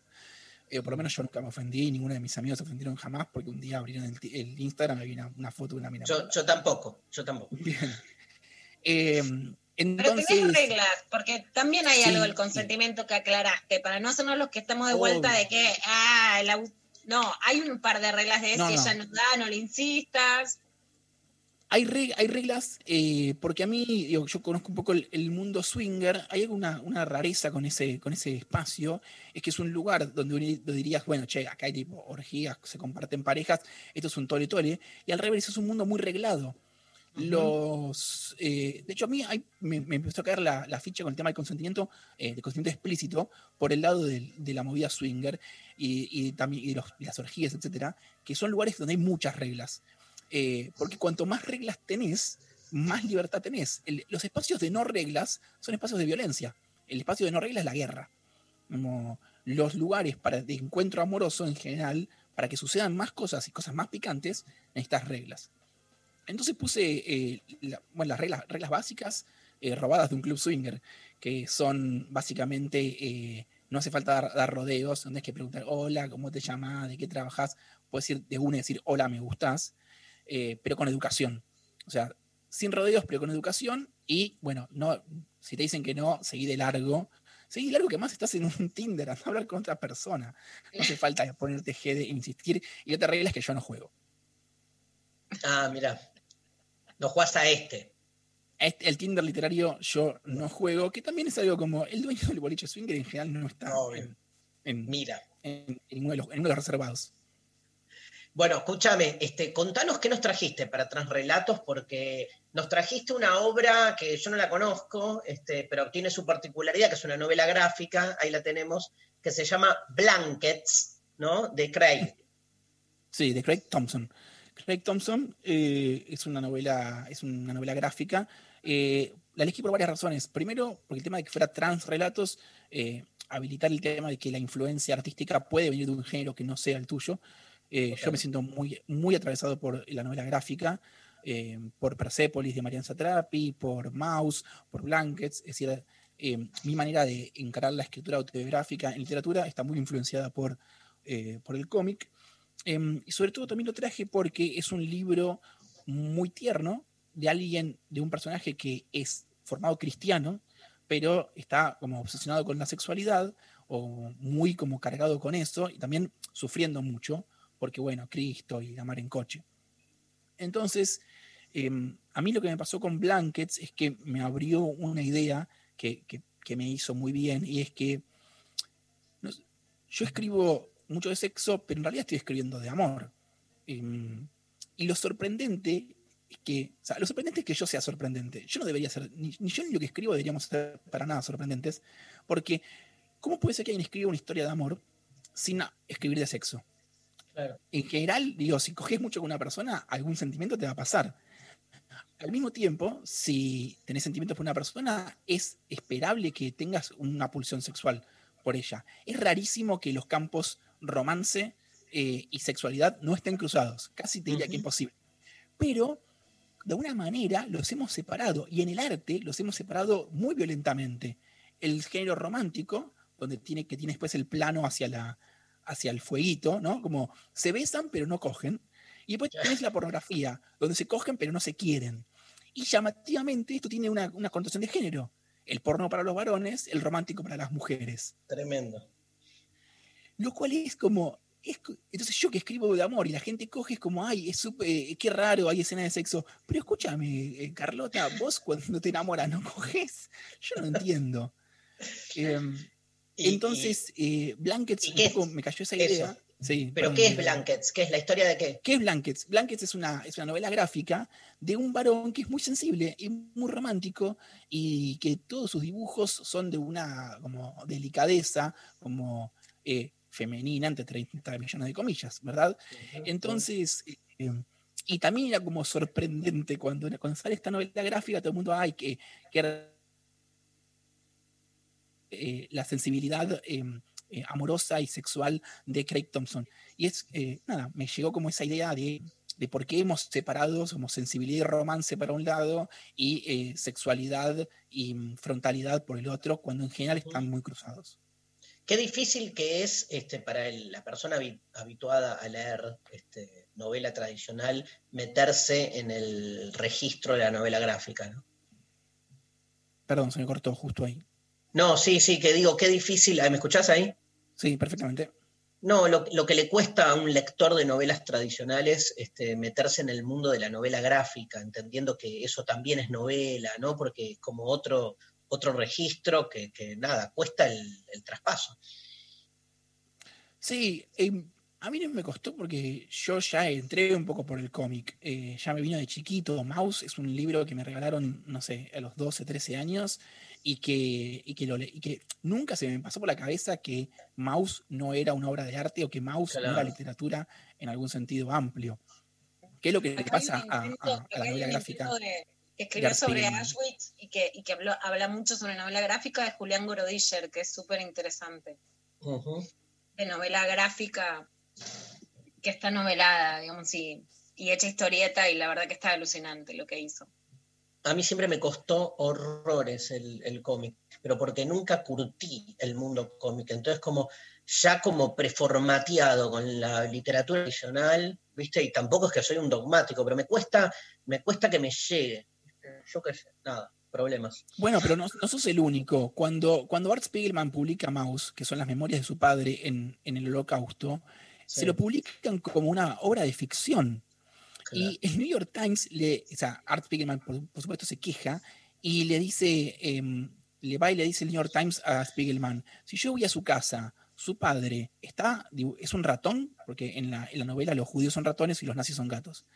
Y Art Spiegelman le dice, no, entonces su obra es de ficción.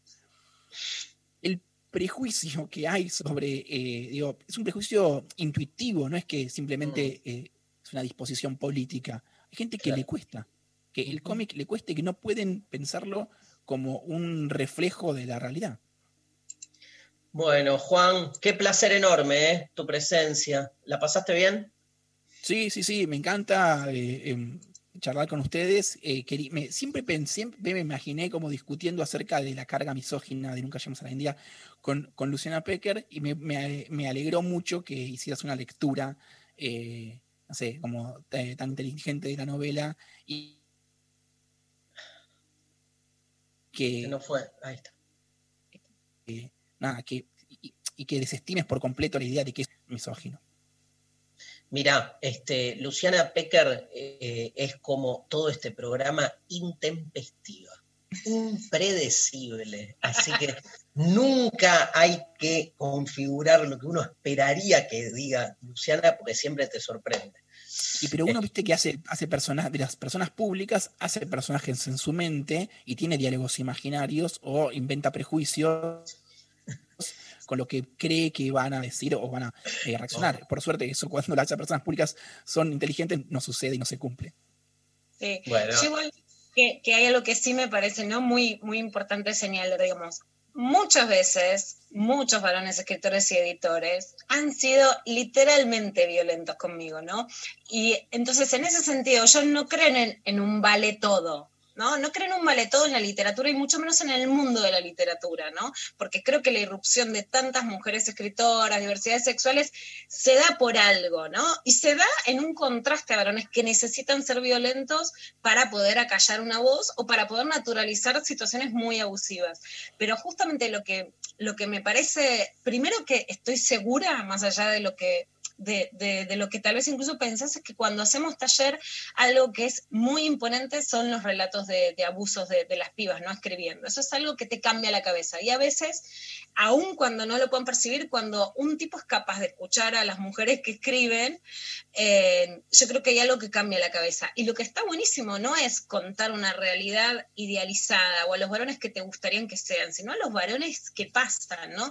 Y después hay una nobleza en el personaje, que no es que esa nobleza sea que no le tenga que calentar tal mía, que no quiera irse en una situación difícil, que se quiera quedar, que no tenga eh, ni matices, ni oscuridades, ni cosas chotas, ¿no? Con las que también te peleas, sino primero el relato. ¿Quién quiere apagar el relato, no? ¿Quién quiere apagar el relato de los varones? Sí me parece que hay una literatura que decide eh, legitimar como el abuso y el relato sobre, despectivo sobre las mujeres, y hay una literatura que habla con nobleza. ¿No? que yo la veo por- en muchos varones, pero por ejemplo en, en Pedro Mairal y, y la encuentro de vuelta en este libro de Juan Esclar. ¿Qué quiere decir? Varones que hablan de varones de verdad, ¿no? no una imagen idealizada que es totalmente impostada, pero que no hacen apología de algo que sería abusivo, ¿no? Sino una masculinidad que no necesita ser impostada, tener el nombre, aliada ni nada, sino que es una masculinidad real, pero con la que se puede hablar, porque hay una palabra que es difícil de ponerle nombre, pero que, que, pero que es la nobleza. Y esa no, con esa nobleza se puede leer, se puede charlar, se puede pelear y se puede coger. También, que está buenísimo. Es lo que es eh, lo que más espero de una lectura de esta novela es esto que, que acabamos de escuchar. Hermoso. Juan, es, Juan Esclar, desde el año 2013 dirige el taller de escritura El Cuaderno Azul. Este, está en todas las redes, Juan, así que lo pueden contactar y seguirlo por ahí. Los 14 cuadernos, Nunca llegamos a la India y Cartas al Hijo. Este, además, son sus tres libros. En el año 2019 sacó un libro de ensayo llamado Ideologías Animadas, este, donde reflexiona sobre la filosofía detrás de las historias animadas de Disney y DreamWorks que nos formaron. Bueno, de todo, así que este, lo presentamos a nuestros oyentes y un placer este, enorme, Juan. Nos vamos escuchando a Caetano Veloso para este, una dosis de progresismo que tanto te encanta. Este, Caetano Veloso, libros, Juan Esclar en Transrelatos, esto es lo intempestivo.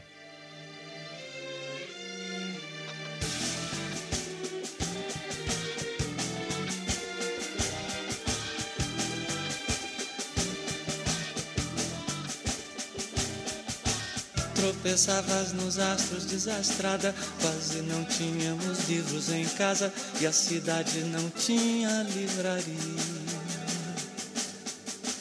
Mas os livros que em nossa vida entraram são como a radiação de um corpo negro apontando para a expansão do universo. Porque a frase, o conceito, o enredo, o verso e sem dúvida, sobretudo o verso é o que pode lançar mundos no mundo. Tropeçavas nos astros desastrada, sem saber que a aventura e a desventura dessa estrada que vai do nada ao nada são livros e o luar contra a cultura.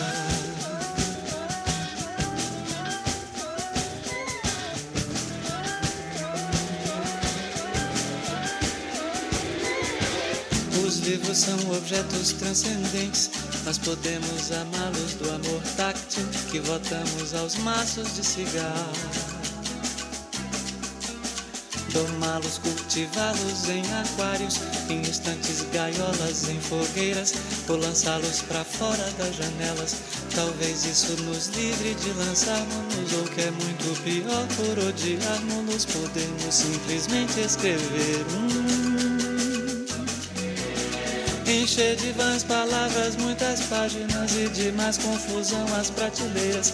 Tropeçavas nos astros, desastrada, mas pra mim foste a estrela entre as estrelas.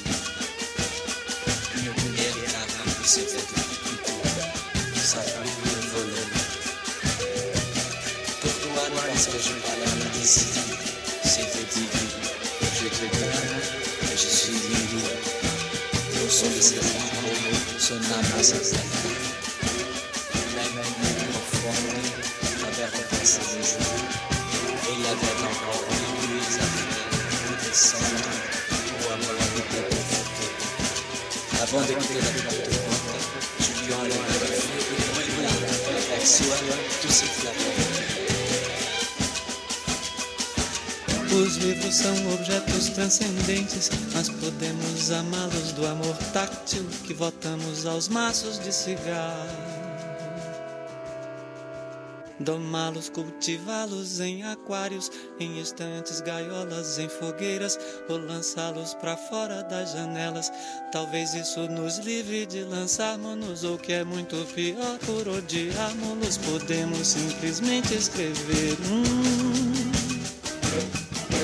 Encher de vãs palavras, muitas páginas e de mais confusão as prateleiras. Tropeçavas nos astros, desastrada, mas pra mim foste a estrela entre as estrelas.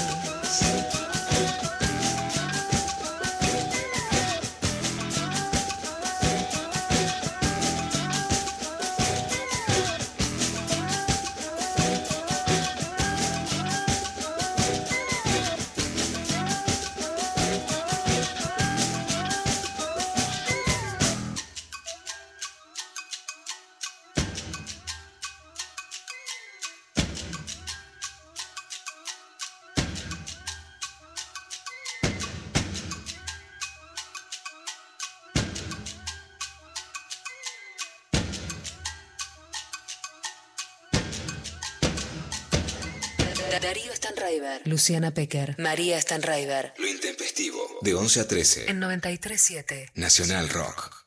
Resistir. Resistir. Transformar. Transformar. Transformar y transformarse. Transformarse. Nunca parar. 937. Nacional Rock.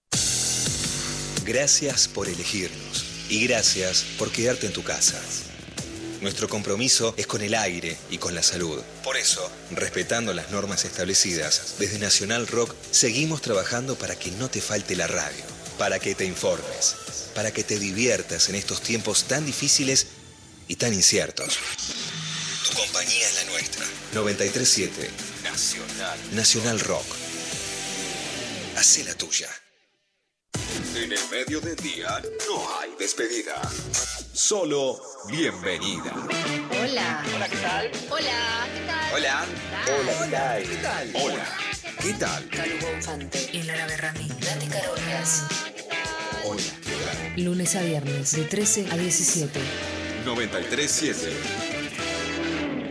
Nacional Rock. 937.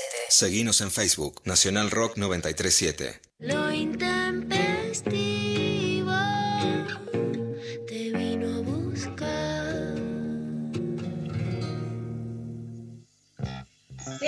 Seguimos en lo intempestivo, un día lleno de cosas, ¿no? ¿Qué nos gusta? ¿Qué nos gusta leer? ¿Qué nos calienta leyendo? Y también, Mario, a mí me, cuando, más allá de leer el libro de Juan, cuando él hace este relato de cómo llega este Tinder, ¿no? Literario, que me encanta la idea. eh, y, y desde lo intempestivo de construir el amor, Dari, tenemos una idea tan parecida que me parece Sí. muy alucinante, más allá de cuánto se concrete, digamos, ¿no? Que es pensar, escribir postear y hablar, pero también para generar encuentros reales, ¿no? Digamos, me, me parece una postura en sí misma esa, ¿no? Que es hacer puentes hacia el encuentro. Ahora das miedo, ¿eh?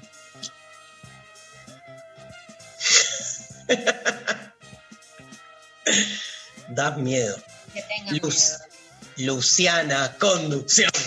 Luciana, conducción. Aquí están les pibis para la revolución.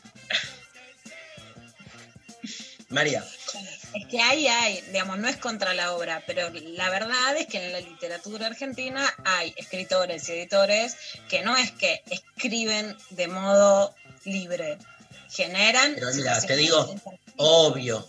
Igual lo más, lo más grande y lo que te admiro es por esa capacidad, que era un poco lo que le decíamos a Juan al final, ¿no? De, de- de salirte también de los lugares, este, de, de los prejuicios y de las preconfiguraciones. O sea, y en ese sentido sostenés tu, tu manera de mirar. O sea, podés valorar una obra literaria desde otro lugar y no caer en el cliché, ¿viste? Porque el problema son los clichés, que son los que terminan vaciando la- la- las verdaderas causas, este, cuando terminan estetizándose, por decir así, y dogmatizándose, ¿no? Así que buenísimo, y muy bien, y Juan un divino, Sí, la verdad. llegaron mensajitos, gracias por la nota Juan, no lo tenía, me encantó la nota con Juan. Bueno, Eh, grosso total, la verdad. Dale, y tenés más mensajes. Un montón de cosas que le gustan a los oyentes. A ver, de vamos las a escuchar a los oyentes. Vamos a hablar menos nosotros y escuchar a les oyentes. ¿Leo o escuchamos? Leo. Leo. Eh, Ceci nos mandó, me encanta cuando son auténticos, no quieren cancherear ni van con chamullo barato, que van por la vida sin caretas y sin querer quedar bien. Si vamos por algo más superficial, me gusta mucho la tonada centroamericana y una buena sonrisa. Hermoso. Como Eh, hemos puesto la tonada erótica, Mari, en este programa. Se impuso. Eh, Ezequiel nos mandó, no sé por qué, pero me calienta mucho las personas que andan descalzas todo el tiempo posible. Siento que eso dice más de lo que puede decir. Em, yo soy pro pies. Viste que hay una grieta. Hay grieta, hay está grieta. el team, me encantan los pies de las personas. Y está el team, son un asco los pies, estate siempre con medias. Yo soy pro pies. Pero aparte me parece que es algo más actitudinal de lo, lo Mm. que está diciendo acá eh, Claro, el estar Ezequiel. Más- no es que está diciendo tengo un fetiche con los pies, sino está diciendo la persona que va descalza, eh, pisando con los pies, todo. Bien. Eh, María Luciana nos manda eh, intempestives, me gusta quien es compañero, que pueda charlar de cualquier tema, alguien carismático para reírnos mucho, me atrae más un tipo que ama lo que hace y te lo cuenta con pasión que una cara bonita. Joy nos manda el humor y la ternura y me enamora que tenga el mismo criterio que yo de lo que es un lindo detalle.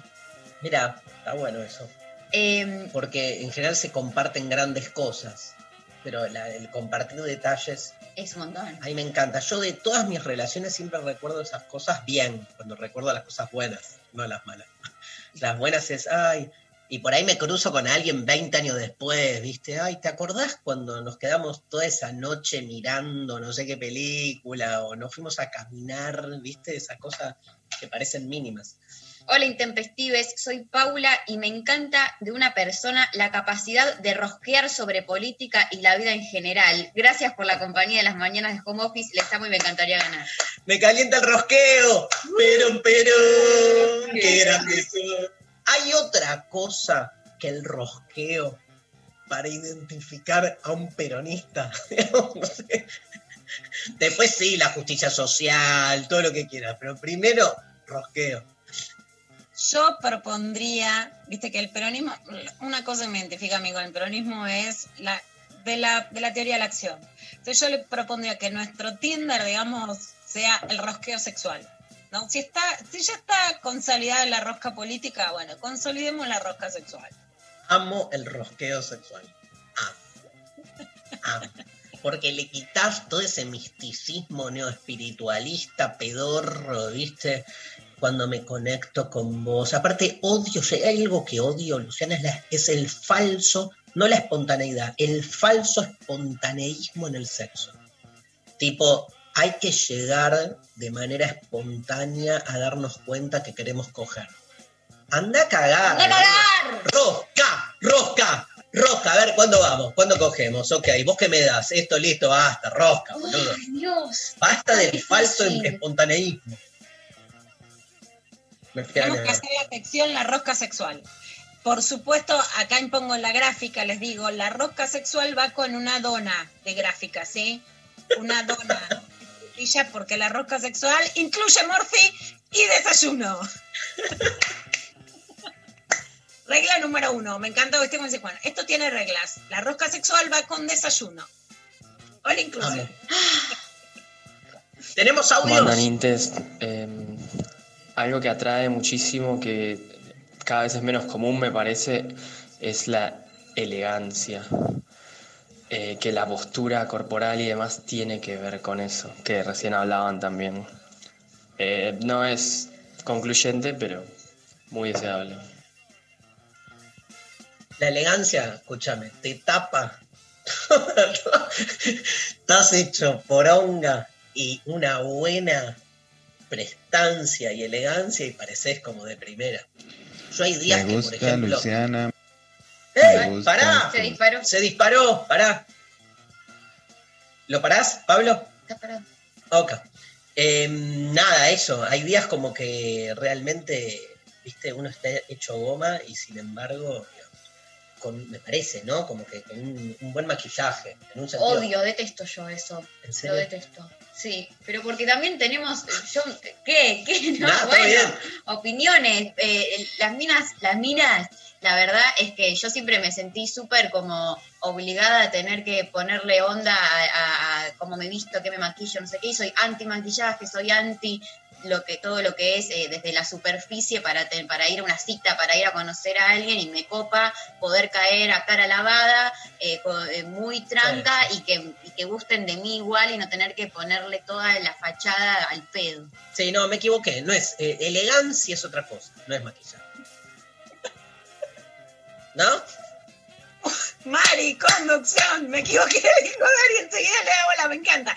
Mari, conducción. Mari, conducción. Mari, conducción. Dale, María. Eh, acá mandan, Darío, soy muy parecida a lo que describís que te gusta. Sos lo que me gusta. Solo deberíamos acortar la distancia del hilo rojo. Eh, mm, mm. Bueno.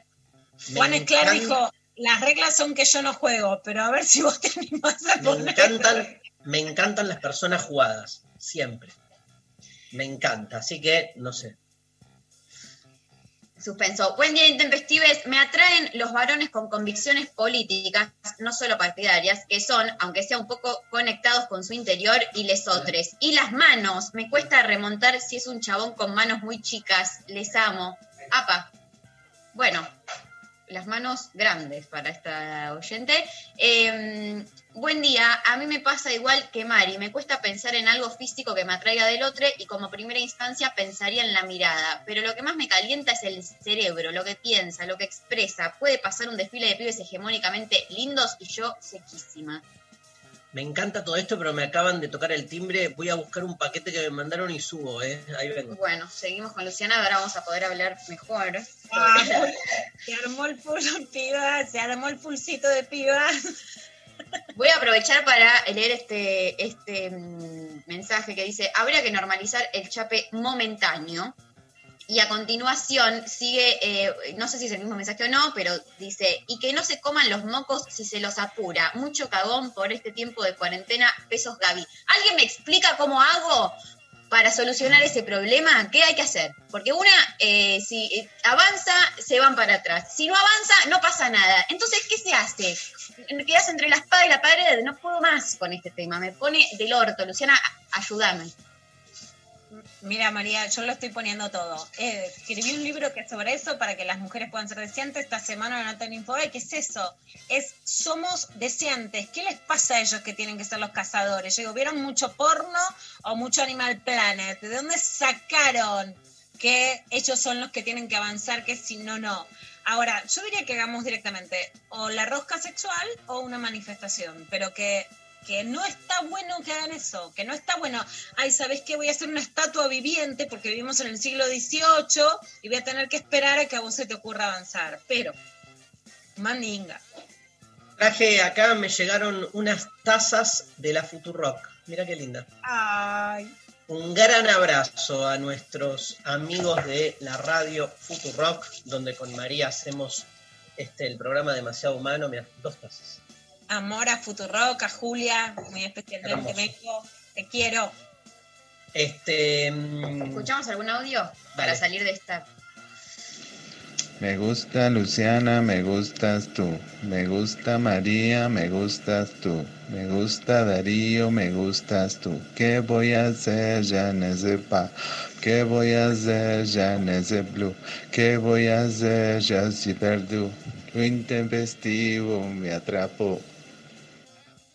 ¡Ah, bravo! Eso. Impresionante. El Manu, el Manu poliamoroso. A ver, ¿hay otro audio? Buen día, intempestives. Bueno, primero quería aclarar que analizando las personas que me han gustado, que actualmente me gustan, no veo que compartan un patrón común, o sea, o no lo pude identificar por el momento. Entonces concluyo que lo que me gusta de esa persona lo voy construyendo en el momento, lo voy viendo, eh, es algo como muy particular o la relación o el vínculo que haya con esa persona. eh, y va a variar entre la mirada, la sonrisa, eh, la complicidad, la iniciativa, la forma en la que habla, la calidad de lo que habla o de la forma en que se expresa. Eh, bueno, va por ahí. Y también la tonada es un punto a favor, pero como cordobesa quiero decir también que las personas que habitan Capital Federal o provincia también tienen tonada, pero obviamente particular de allá. Saludos. Yo muero por la tonada cordobesa. Me voy a vivir a Córdoba, así te digo. Pac.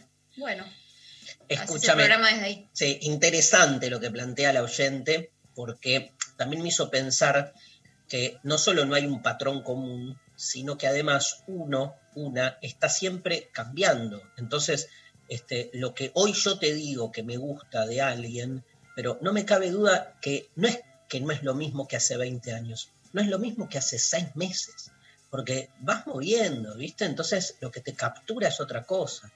Este, la belleza no es algo absoluto ni objetivo, se relaciona directamente con un estado, por ahí estás pasando una etapa más, no sé, más introspectiva y entonces te cabe más la mirada, estás pasando una etapa más este, para afuera y necesitas, no sé, viste, algo, este, otra cosa, digo, va, va, va- moviéndose eso. Pero sí, está bueno cuando uno identifica ciertas cosas, viste, yo qué sé, o sea, yo me doy cuenta que hay un lugar, digo una boludez, pero para que, digo, este, donde me gusta, no sé, este, siento que este, eh, me gustan más las morochas que las rubias, por ejemplo. Que eso no significa que no me guste alguien porque sea rubia o que las descarto, pero me, me queda claro, viste que uno identifica eso, como identificás que te gusta más una comida que otra, en alguna, eh, si lo llevas a ese plano, que no es que decidís una relación por un color de pelo, pero sí hay eh, una, una característica que decís, ah, bueno, me cabe más. Que, que no, me quedé pensando, pensé que ibas a llevarlo a algo más, eh, no rubio morocha, sino que ibas a decir algo más de eh, cuando identificas que te gusta algo de, de- de- a nivel vincular con un otro, que ves tipo en terapia o algo así, que es un garrón, como Ah. esas cosas que a uno le gustan, pero inconscientemente, como que busca eh, como en un patrón, eh, en personas de un tipo que después la pasas como el orto, que no necesariamente son cosas lindas que ves a posteriori cuando te hacen mierda y lloras en tu cama.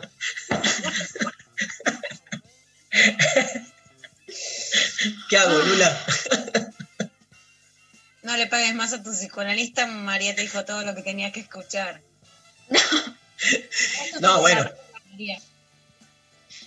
Igual estaba pensando en, en- en- en mí. según Por mi, suerte tengo terapia claro, según mi psicoanalista, los principales analistas de uno son su gente más cercana. Que te van tirando María, cosas. María. Así que cuando María tiene terapia, nos analizamos todos. Qué horror. Qué Bueno. carga para mi terapeuta estar analizando todo, todo eso. Sí, escúchame, ¿hay ganadores? ¿Hay ganadores? ¡Hay ganadores! Se nos fue el programa. Mañana está Mario Weinfeld, ¿no? Está confirmado. Tenemos una entrevista hermosa María, eh, eh, mañana con Mariana. Mariana. ¿Quién es Mariana? Mariana. Mañana tenemos una este, mm, hermosa entrevista, si me la confirma, sí, acá Sofi Cornell con Mario Weinfeld, un genio Mario, este, a charlar un poco de todo. Este, ganadores. Bueno, hay ganadores, eh, eh, están los, los que se decidieron arbitrariamente al principio del programa, que ya están todos eh, muy bien contactados. Y por otro lado tenemos a Silvina Gans, que escribió por Twitter, hola grosos, me gustan los hoyitos que se hacen cuando se ríen, que, le guste que les guste bailar como sea, que les guste el vino, viajar y ese no sé qué que te da la idea de que es del palo y medios desordenados físicamente. Ja, quiero una entrada, abrazos rosarinos. Bueno, ahí va una. Y la segunda por Instagram para It's Mom, que puso que desdramatice y se cague de risa, que le guste negociar y chape con ganas. Ah, me gustó mucho el que le guste negociar. Eso Me me, parece que es final para el programa. ¿Por qué lo digo cortito que nos estamos yendo? Porque primero está lo que te guste y con lo que empatizas. Y después está lo que a vos te gusta, que al otro no le gusta, y lo que al otro le gusta, que a vos no te gusta. Entonces, Claro. Viste, si no es que el enamoramiento es un rayo químico que te choca y con el que no puede haber diferencias. La negociación, la construcción, la puesta de acuerdo es parte Mari, fundamental de lo que tenemos que volver a instaurar. Primero hay algo, pero después del algo, eso se construye y la negociación es parte de construir. Incluso para decir cuándo nos vemos, hay negociación. Bueno, negociemos un poco. A Guzmán le fue bien, podemos, podemos volver a coger con un poco de roca. Y aguante el chape, ¿sí? Hablamos mucho de coger, pero aguante el chape, que es parte, ¿no? Pero este, un beso es todo, es puerta de entrada y este, es todo. Sí, aguanten los besos, ya vamos a hablar de esto, pero se nos fue el programa. Señoras, señores, gracias a todos. Pablo González, Lali Rombolá, Sofi Cornell, el equipo de siempre de Lo Intempestivo. Gracias, Lula. Nos vemos mañana. María Stanriver. Nos vamos escuchando a Fabiana Cantilo. Dulce condena. Esto ha sido Lo Intempestivo. Nos vemos mañana.